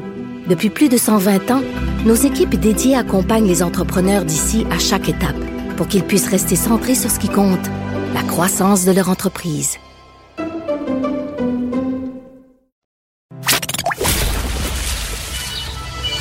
Les effronter. Deux heures où on relâche nos bonnes manières. Cube Radio. On va les relâcher pas à peu près euh, nos bonnes manières puisqu'on parle du spectacle du cirque Alphonse qui est présenté jusqu'au 12 octobre à la TAU. Un spectacle qui s'appelle Tabarnak. J'aime ça le dire. Euh, J'ai avec moi l'artiste circassien, c'est comme ça qu'on dit? Antoine Carabinier. J'aime ça dire ton nom. Antoine Carabiné-Lépine. Merci. J'adore ça. C'est un bon nom pour faire du cirque. Bon, OK. Ceux qui vous connaissent peu euh, ne savent pas tellement. Je veux dire, le cirque en ce moment, moi, dans ma tête, tu me dis cirque, je pense à Cirque du Soleil, Cirque Éloise, toutes ces affaires-là. Et je dois avouer que je suis pas une très grande fan. Sauf que là, le nom de votre spectacle, Tabarnak, m'amène à penser que c'est peut-être un peu différent. On est peut-être moins euh, délicat. C'est un peu moins délicat, c'est sûr. Euh, on savait qu'avec un titre comme ça, ça allait amener ça. Euh, mais par contre, euh, le plus vulgaire, c'est vraiment le titre euh, dans le spectacle. Oui, c'est ça, là, Euh, parce que ouais, c'est ouais. pas une affaire de. Non, non, non, c'est vraiment pour toute la famille. C'est vraiment un show tout public. Mais c'est sûr que on aborde les choses un peu différemment qu'au Cirque du Soleil ou même à Éloise. C'est un petit peu moins commercial, on peut dire. On a un cirque familial. On vient de Saint-Alphonse de Rodriguez. Ça fait au-dessus de 14 ans qu'on a créé la compagnie. Puis C'est une affaire de famille, je pense. ah ouais, ouais, c'est vraiment une affaire de famille. Euh, Il y a ma soeur dans le show, euh, il y a ma blonde, euh, il y a mon beau-frère. Non, mais là, vous faites plein de cascades qui n'ont pas d'allure. Mhm. T'as pas peur, ta blonde. Je veux dire, c'est ta famille, là. Ouais, mais ça fait partie du cirque. Le cirque, c'est dangereux. Il y a, y a tout un élément de, de danger.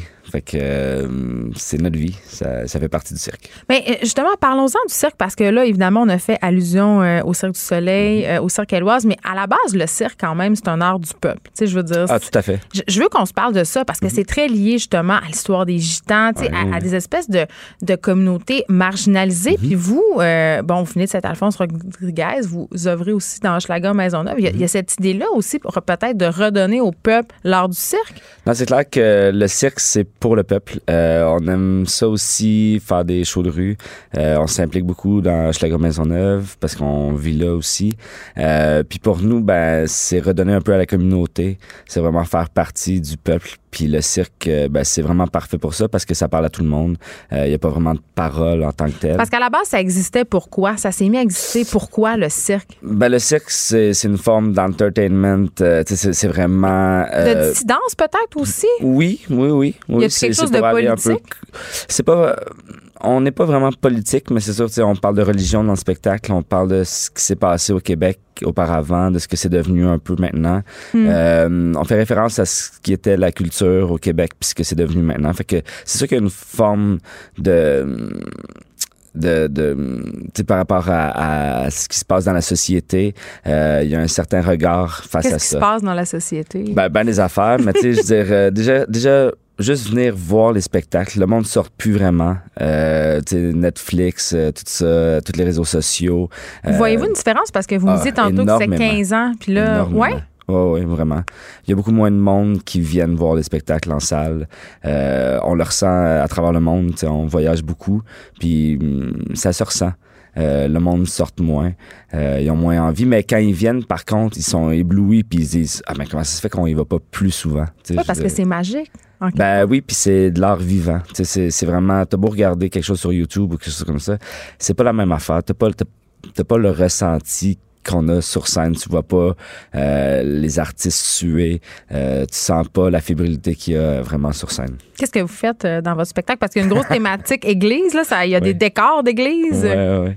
Ben c'est ça, c'était pour rappeler un peu qu'est-ce que c'était l'Église au Québec auparavant, ce que c'est devenu. On a misé sur l'Église dans le sens que on s'est un peu approprié euh, le bâtiment en tant que tel. Donc Mm. on part un peu du sous-sol euh, où il y avait les bazars, euh, où encore maintenant il y a des bazars. Les sandwichs Euh, pas de croûte. Oui, c'est ça, exactement. Les hot dogs puis spaghettis à une pièce. J'adore ça. Puis après, on est monté un peu dans la nef. Euh, puis au final, on va plus vers les cieux, euh, un moment de divin, euh, si on peut dire. Euh, donc, euh, pour nous, l'église, c'était vraiment l'espace où le monde se rassemblait avant l'église de village. Euh, on, on veut vraiment marquer ce qui, ce qui rassemblait le peuple, ce qu'on a plus beaucoup de nos jours, parce que le monde, ben, sort plus vraiment. Ils se rassemblent sur Facebook. Exactement. Est-ce qu'on réussit à, à bien vivre de ce type de cercle-là? Ben, ça dépend. Euh, c'est pas toujours évident. Euh, moi, j'ai fait partie, ben, presque toute notre troupe, on a fait partie du Cirque Éloise, justement, hein, Cirque du Soleil, les Cirques de la main, tout ça.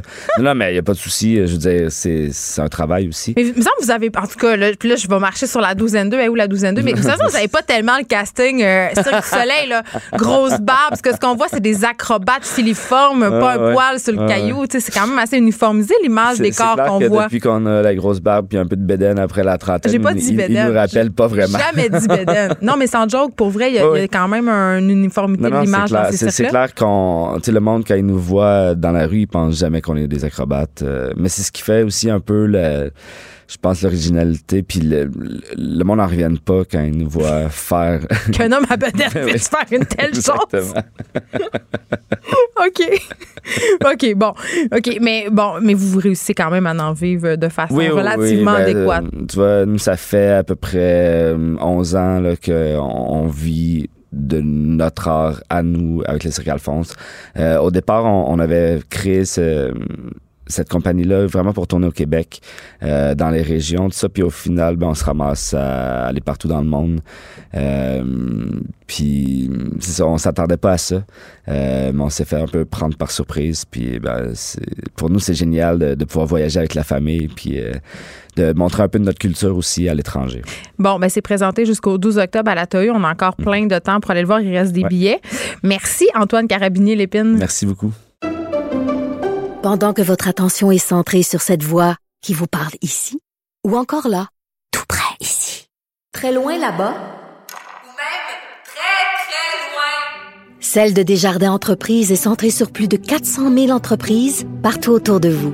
Depuis plus de 120 ans, nos équipes dédiées accompagnent les entrepreneurs d'ici à chaque étape pour qu'ils puissent rester centrés sur ce qui compte, la croissance de leur entreprise.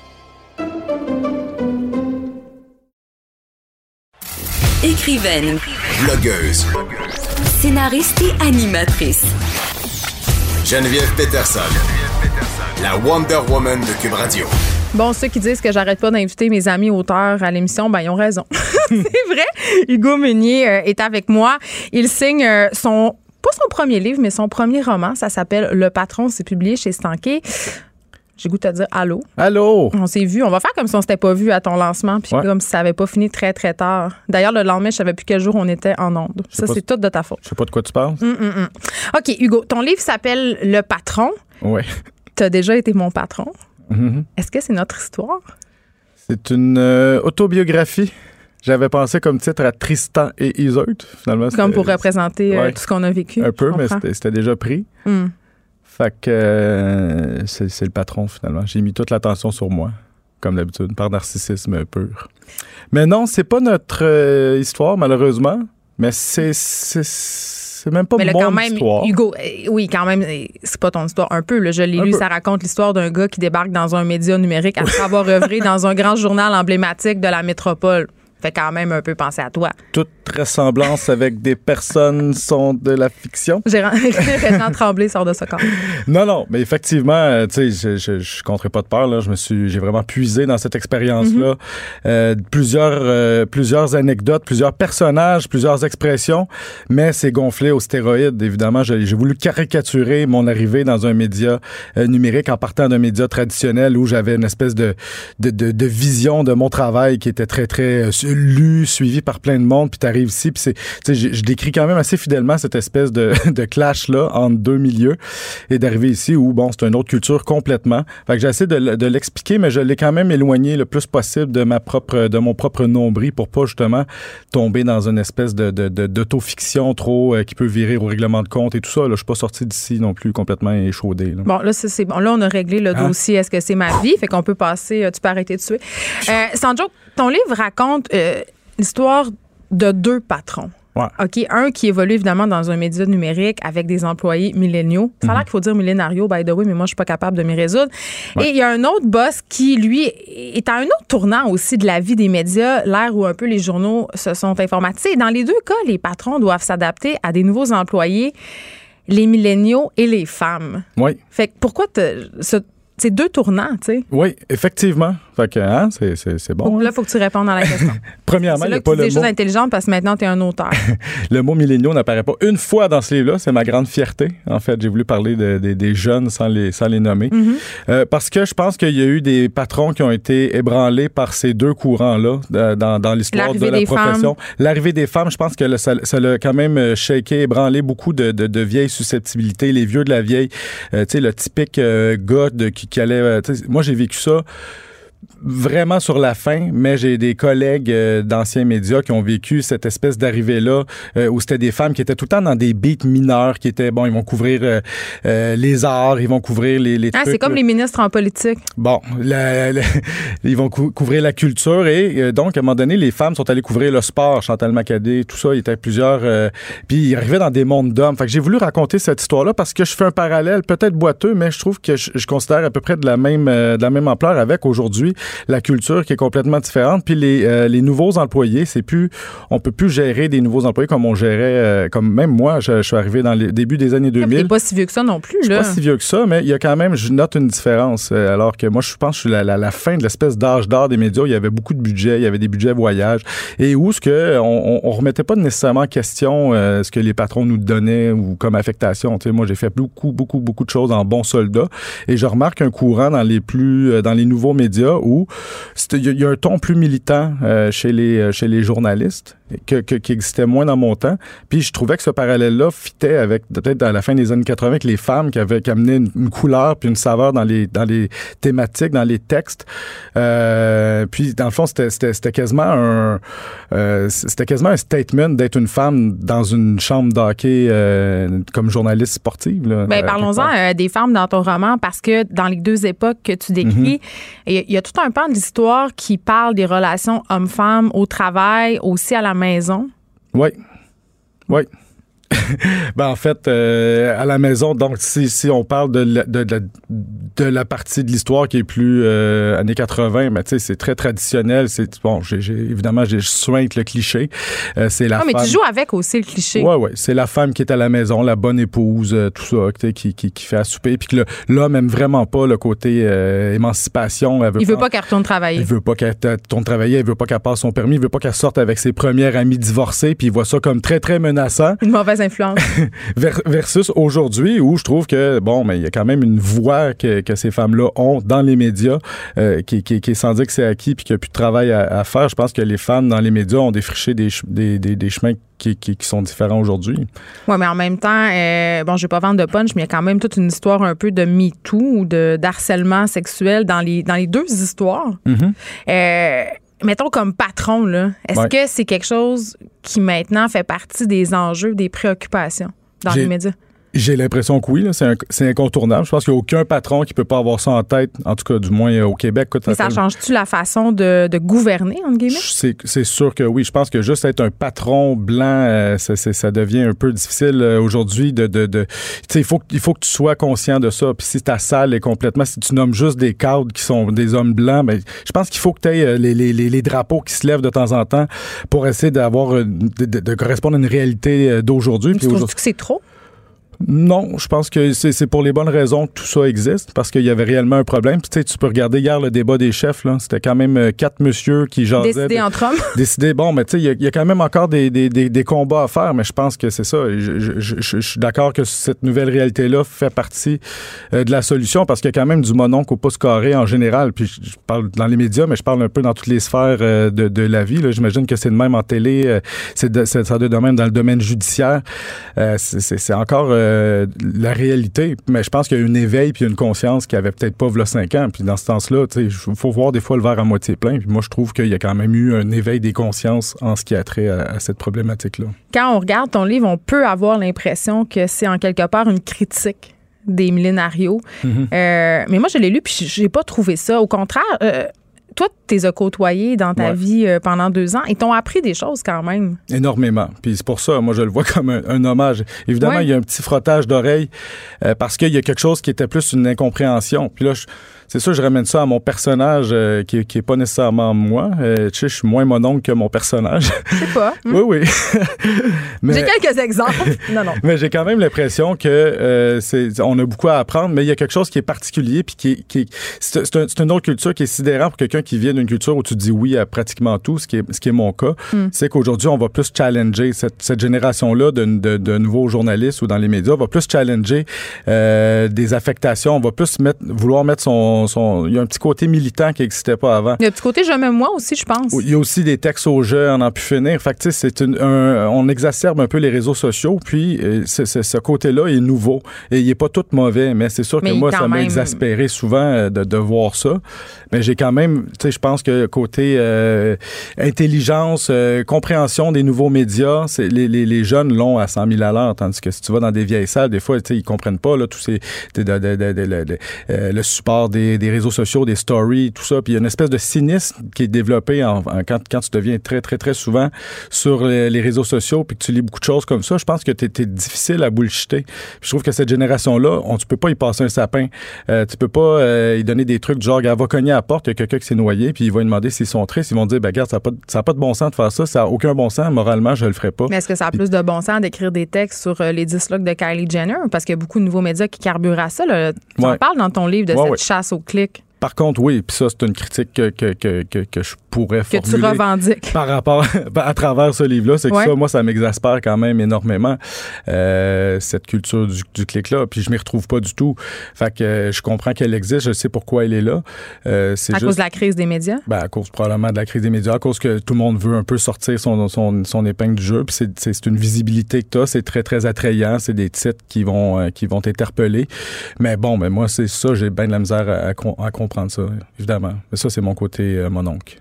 Parce que Ben, peut-être ton que les côté looks... journaliste? Ben, très journaliste. Parce que dans ton livre, je l'ai vu à, à- à une coupe de moments, ton jupon de journaliste dépassé, puis c'est peut-être pas pour les mauvaises raisons, mais tu as voulu insérer des éléments historiques, euh, euh, politiques dans ton récit. Euh, puis là, je veux pas vendre de punch, mais il y a quand même des personnages qui ont déjà existé. C'est important pour toi d'in- d'insuffler une part de réel? Oui, vraiment. Puis ça, même c'était au-delà du côté journalistique, c'était même un côté très South Park. J'étais un gros, gros fan de South Park, puis je trouve que euh, je suis fasciné par à, quel point ils incorporent des vraies personnes dans leur histoire. Puis souvent, avec l'humour, ils sont capables de passer des messages qui sont vraiment, vraiment percutants, vraiment forts. Et j'ai essayé un peu de, de, faire ça.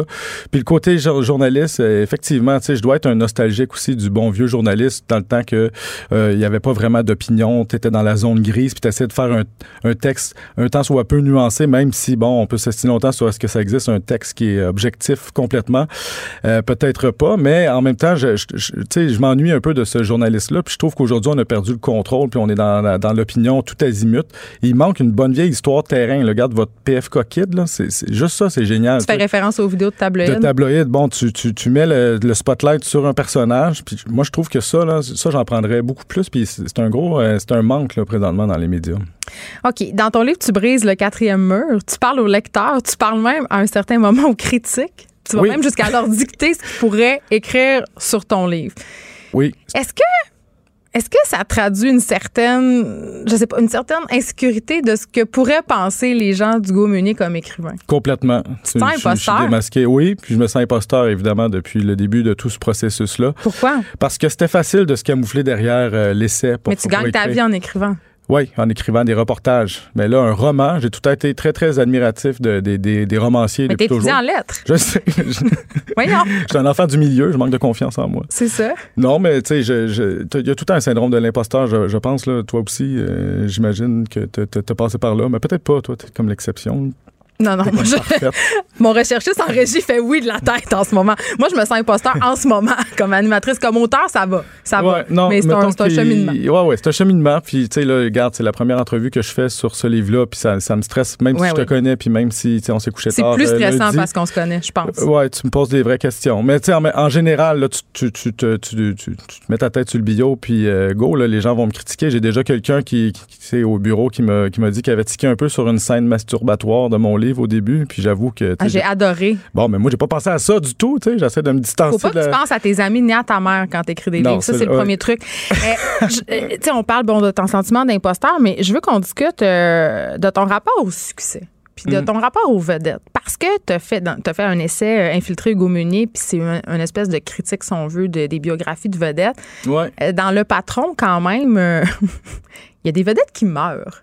ouais. C'est quoi ton affaire avec la célébrité puis les vedettes? Je les haïs.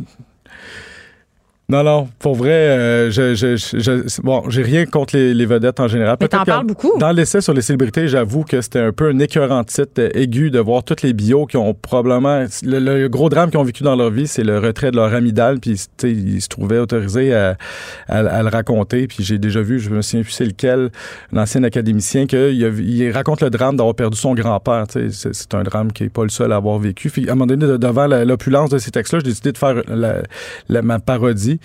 Euh, non, je sais pas. Je pense que je, suis- je suis surtout peut-être euh, fasciné par le culte qu'on a envers les vedettes. Puis peut-être que je suis justement un peu jaloux parce que je suis, pas, je suis rarement impressionné par les vedettes. C'est rare que je, je suis sur le cul par leur euh, accomplissement. Fait que c'est pour ça que peut-être que je me, je me permets de, de, de, de tapocher dessus un, un peu plus. Peut-être que je suis, ouais, peut-être que j'aimerais ça être une vedette. Inconsciemment. Peut-être que j'aimerais ça avoir ma page Wikipédia, puis je l'ai pas encore. Tu l'as eu euh, un peu à ta fête de l'ai- 40 ans, brièvement. cinq minutes. Ben là, j'aimerais te dire quand même que euh, j'ai eu une longue introspection là-dessus dans les derniers mois. euh, Parce que tu es euh, parti en voyage avec ta famille Ouais, en ouais, Asie, ouais. puis tu as pensé à ça, le rapport qu'on a avec le- la célébrité, justement, la représentation de soi sur les réseaux sociaux. C'est très, ça fait très euh, quête spirituelle, mais j'ai- je, hein? l'ai réellement eu. Puis, tu sais, j'ai passé euh, sept mois avec mes- ma famille, puis j'ai j'ai comme réalisé au bout de sept mois que c'était, tu sais, j'avais pas besoin de grand monde de plus que ça. là. Mais en même temps, tu souhaites avoir quelques lecteurs, j'imagine. Je souhaite avoir quelques lecteurs, mais tu sais, des bons lecteurs qui vont me dire que c'est extraordinaire. Tu sais, je, je veux pas avoir des gens qui disent que c'est pas bon, ça va me démolir. Mais il faut pas, faut faire comme moi, ne lis jamais les critiques ni les Ouais. commentaires euh, sous les chroniques dans le Journal de Montréal. Écoute, en attendant le succès international de ton livre Le Patron, tu étais quand même au Canada anglais pour défendre euh, ton livre euh, sur Walmart parce que tu as, Oui. infiltré le Walmart. Of course. Et là? fait une présentation en anglais, c'était de toute beauté. De Saint-Eustache à Winnipeg. Oui, mais quand même, euh, ironiquement, ton livre est en vente chez Walmart. Euh, Ça, ça m'a pense- beaucoup fait rire. Je- oui, ben ça, moi, euh, écoute, je pense que je suis riche, sans joke, là. Parce que. Tu n'étais pas au courant? Tu sais pas ça, tes idée. finances? OK. Puis je sais que, mettons, mon ancien sur euh, les fausses bio, je sais que lui, il a pas, mar- il a pas marché parce que quand j'avais demandé à mon éditeur, puis euh, j'en ai vendu combien, il a dit, tu sais, on a eu du fun à faire ça, Hugo. J'avais ma réponse. Et là Mais là. celui-là, je leur ai demandé, à un moment donné, ils ont dit, ça marche très bien. Fait que je sais pas c'est quoi très bien dans le jargon euh, quand t'en vends plus que 5 ans. Non. Mais bref, euh, ouais, ouais, non, ça c'est excitant parce que surtout qu'il était, il en restait juste une copie chez Walmart.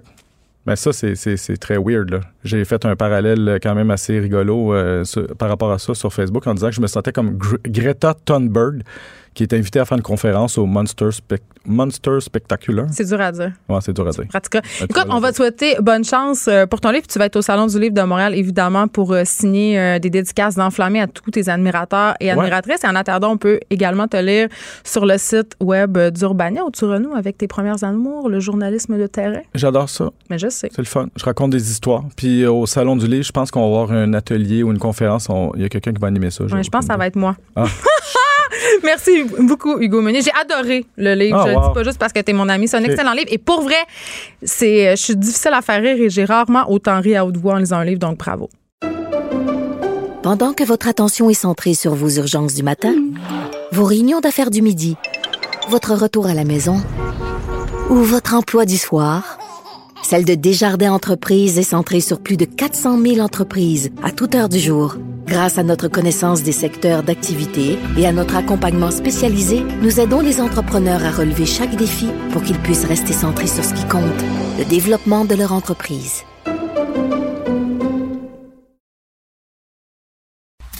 Écrivaine, Blogueuse. scénariste et animatrice. Geneviève Peterson.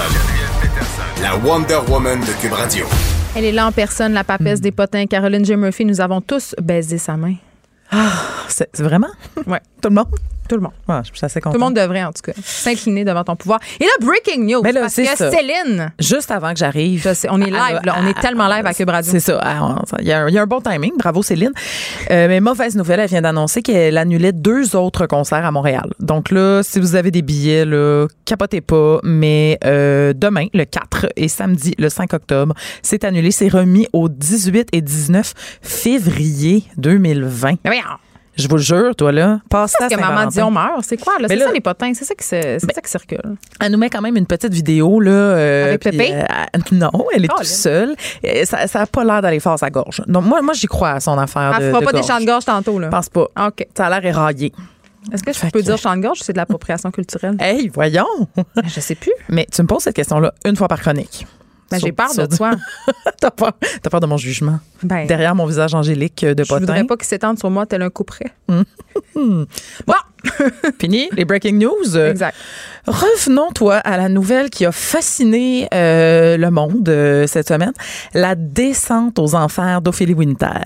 Mais voyons, j'ai même pas vu ça. Ça se peut. Où j'étais? Ah, est-ce que tu te rappelles, premièrement, Ben, de- d'Ophélie. Winter? Je me rappelle de son nom, mais je me rappelle pas de son œuvre. Est-ce qu'on peut en entendre? Je te propose un extrait euh, des années 90.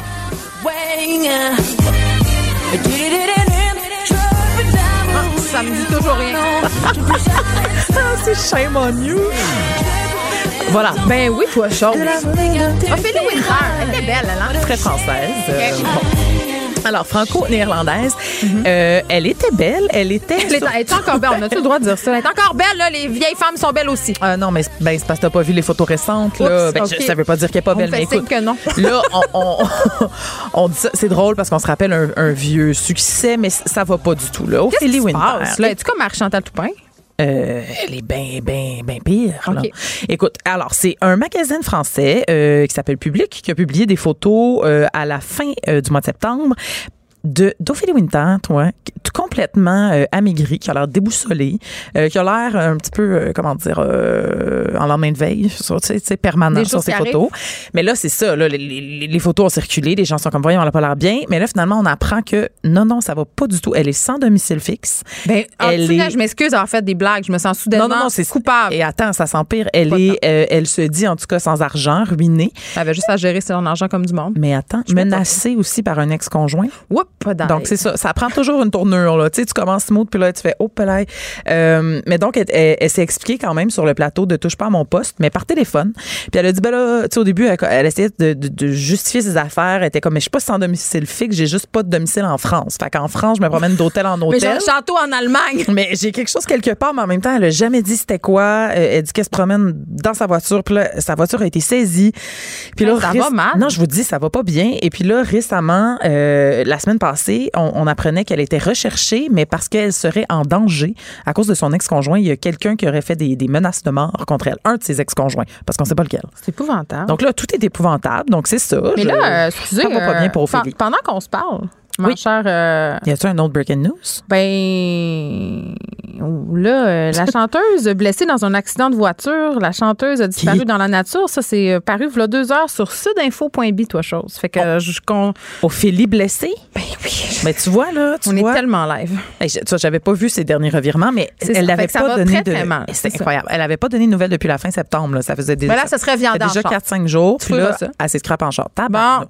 Mais là, Ophélie, on y envoie quand même. euh, Du big love. Ben, du big love, parce que je veux dire, elle a fait rêver euh, des jeunes Françaises et des jeunes Québécois. Elle fait qui rêver des Français, euh, surtout, je te dirais.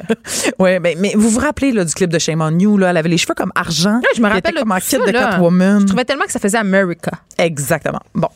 Donc voilà, on big love euh, Ophélie. D'autres euh, d'autres genres de déchéances, le euh, parce qu'il y en a, il y en a, il y en a? Non, Ah, non. Non, le prince Harry. Il a, Ah oui! il a peur. Il a peur pour sa femme J'ai ri. Excuse-moi, mais j'ai trouvé ça très drôle, sa sortie. Parce qu'il a, Il a peur qu'il arrive il a la chose déclaré. Exactement, qu'il avait peur parce que il maintient que sa femme est harcelée. Puis on se rappelle évidemment que Lady Di est morte de circonstances tragiques poursuivie par un paparazzi en 97 tunnel. euh, dans un tunnel. Je me rappelle comme c'était hier. Je mangeais des Ben oui. Cheerios quand c'est arrivé. C'est drôle, ça. Hmm. Moi aussi, je me souviens des, des affaires. Attends, attends, attends. Je- parce que là, on va faire un petit aparté. J'ai une amie qui se rappelle qu'elle mangeait une, euh, un burger quand Jerry Boulet est mort. C'est ça, on, on fait des liens. Ouais, elle avait 4 ans. Puis euh, elle se rappelle qu'elle a regardé son burger puis elle était comme Ah, je mange une boulette. Jerry Boulet est mort. Puis on se rappelle de ça En tout euh, cas, 30 ans plus tard. Moi, à chaque fois que je mange des Cheerios maintenant, c'est-à-dire jamais parce que je suis anorexique, ben, je pense à la princesse Diana. Ça, bon, OK. Mais euh, il a déposé une plainte quand même officiellement là, à, Mais Harry, Au monde? à, tout le monde, à tout le monde. Ben non, franchement, au magazine, euh, un, un tabloïd de, euh, qui s'appelle le Mail Sunday. Un tabloïd britannique, évidemment, qui aurait publié une lettre de Meghan euh, à son père. Fait que là, tu sais, c'était vraiment des affaires privées. Il a pas aimé ça pendant tout, le prince qui ne sera probablement jamais roi, mais quand même, c'est un prince. Donc, euh, voilà, on, va suivre ça. Mais sache que George Clooney a pris le bord euh, du couple. Tu sais, c'est un ami, un Ah, ami proche. prendre parti. Il a pris parti. Franchement. Parce que dans le temps où elle était enceinte de sept mois, les, les tabloïds s'étaient comme pitchés sur son cas. Là. Il, il tapissait euh, dans la presse toutes ses, ses bavures, sa vie pas facile avec ses parents. Puis là, il avait dit Hey, euh, c'est une femme de sept mois et elle est poursuivie. Leave Megan alone. Leave Megan alone. On ne veut pas que l'histoire se répète comme Diana. Fait que tu vois, et Harry Ils n'est sont- pas le seul. Calmez-vous. Bon. De toute façon, Ah. les voitures sont rendues bien plus sécuritaires qu'avant. oui, ça, ça va tout régler. Ça, ça, ça, ça, tout, tout, tout. Écoute, euh, parlons maintenant de l'acteur euh, Sean Bean. Qui? Sean Bean. Alors, c'était ben, Boromir dans Le Seigneur des Anneaux, Ah! Ned euh, Stark dans Game of Thrones. Euh, C'est le gars qui meurt tout le temps. Dans tout, il, il est beau, mais il meurt tout le temps dans tous ses rôles. Mm. Alors là, je trouve ça très drôle. Il a déclaré en entrevue Ah oui. qu'il refusait dorénavant les rôles où il allait mourir.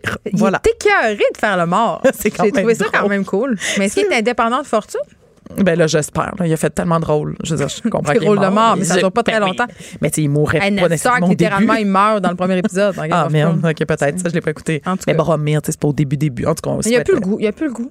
Non, c'est ça, il n'y a, pas- il y a plus le goût. Puis, tu sais, je veux dire, faut savoir que sur Internet, c'est comme un meme qui circule depuis vraiment longtemps que ce gars-là meurt tout le temps. Même sur sa page Wikipédia, il y a une section euh, à la mort de ses personnages, dédiée à la mort de ses personnages. Il a déjà déclaré que sa mort préférée, c'était justement celle de Boromir. Parce que je sais pas si tu te souviens, mais il meurt comme criblé de plein de flèches, c'est vraiment dramatique. Ben, la Stark, quand même, il meurt euh, décapité, là, quelque chose de genre. Ah, mais Game of Thrones, là, ça, ça va pas. C'est très, très bon. Ça permet de catalyser nos pulsions meurtrières. Ouais, et, et moyenâgeuse. Exactement. Bon, là, euh, triste. Qu'est-ce qui se passe? Brandon euh, Prost. Oh là. qui a envoyé, qui a manifesté son amour euh, d'un cri, un cri du cœur, un cri déchirant euh, à son ex, on peut dire son ex maintenant, Marie-Pierre Morin, par Hey, comment t'as trouvé ça, toi, qu'Isabelle Maréchal l'oblige à parler de sa rupture en ondes? Moi, j'ai trouvé ça épouvantable. Un- pff, des fois, c'est malaisant. hein. Voyons donc, tu sais, je veux dire, en tout cas, j'ai trouvé. euh, non, ça n'a pas passé. Écoute, euh, Marie-Pierre, elle, de son côté, elle s'est confiée à 7 jours sur sa rupture. fait qu'on a les deux. On a les deux, euh, les deux côtés. Mais c'était, euh, c'était, comment dire, fou. Veux-tu que j'en lise un bout? Ben oui. Dans la vie, on peut pas tout prévoir. euh, c'est- ce c'est va vrai. Brandon ou Marie-Pierre là, qui parle? Ça, c'est Marie-Pierre à 7 jours. Non, parfait, non, je, te, je te résume pas ce que Brandon a bafouillé. Là. Je te parle de Marie-Pierre. joueur de hockey est quand même limité. Hein. a dit oui, c'est malheureux qu'on se soit séparés, mais ça ne change rien au fait que j'ai été 10 ans avec cet homme, que je l'aime et que je vais l'aimer toute ma vie. Mais elle répète deux fois C'est dans un son message de presse quand même. que, que dans la vie, on sait jamais ce qui va arriver. Elle répète ça deux fois. J'ai comme l'impression, tu sais, potin, potin, il y, a un- il y a eu un élément de surprise là, quelque part Elle sert à quelqu'un d'autre. Moi, je dirais ça. En tout cas, mais j'oserais jamais m'avancer. T'oserais pas t'avancer. Si elle venait ici, j'oserais pas la questionner si elle, elle me dit avant qu'elle voulait pas parler de ses amours. Mais non, voilà. Parce que je respecte les personnes Tu et leur vie privée. Puis c'est pas, hey, puis pour vrai, c'est pas parce que euh, une vedette partage des éléments de sa vie sur les médias sociaux qu'on peut, comme après ça, violer son intimité sous prétexte que quand t'es une vedette. Ah. Oui. C'est un beau petit commentaire, ça. Non, mais ça m'a Mais ça choqué. Absolument. Puis ce que tu mets, c'est pas parce qu'elle est venue ici, Marie-Pierre, elle nous a euh, demandé de ne pas, puis on n'a pas. Vous avez respecté. Ah ouais. Puis ça se fait dans la majorité des, des émissions. Ah, je trouve euh, qu'on a brisé une loi non écrite ici, là, qui est quand même extrêmement. En tout cas, je- j'ai pas trouvé ça dit. très élégant. C'est dit. Euh, cela dit, là, pour, pour ceux qui se demandent, il a quand même euh, publié euh, des, des, des, des screenshots et des, des moments de, de, d'une Just chanson qui s'appelle Hold Me a While You. Wait. Brandon, c'était un, un, un cri du cœur. Bon. C'est triste quand même. Ouais, Mais mais, tu sais, c'est pas facile, euh, des séparations. Non, c'est pas facile les séparations, puis c'est pas facile de les vivre publiquement, puis c'est pas facile non plus quand c'est étalé dans les sites clair. web et les revues à potin. Puis je sais qu'on fait notre pain et notre beurre de ça, puis qu'on en rit un peu, Ben mais oui. quand même, à la fin de la journée, il faut se rappeler que ces gens-là, ce sont des humains. Merci beaucoup, Caroline G. Murphy. Vas-y. Tu vas nous revenir euh, jeudi potin. à- euh, jeudi potin. Jeudi potin! Ça comme ça Tu vas nous revenir jeudi potin, jeudi Parfait. prochain. On se retrouve demain de 1 à 3. Cube Radio.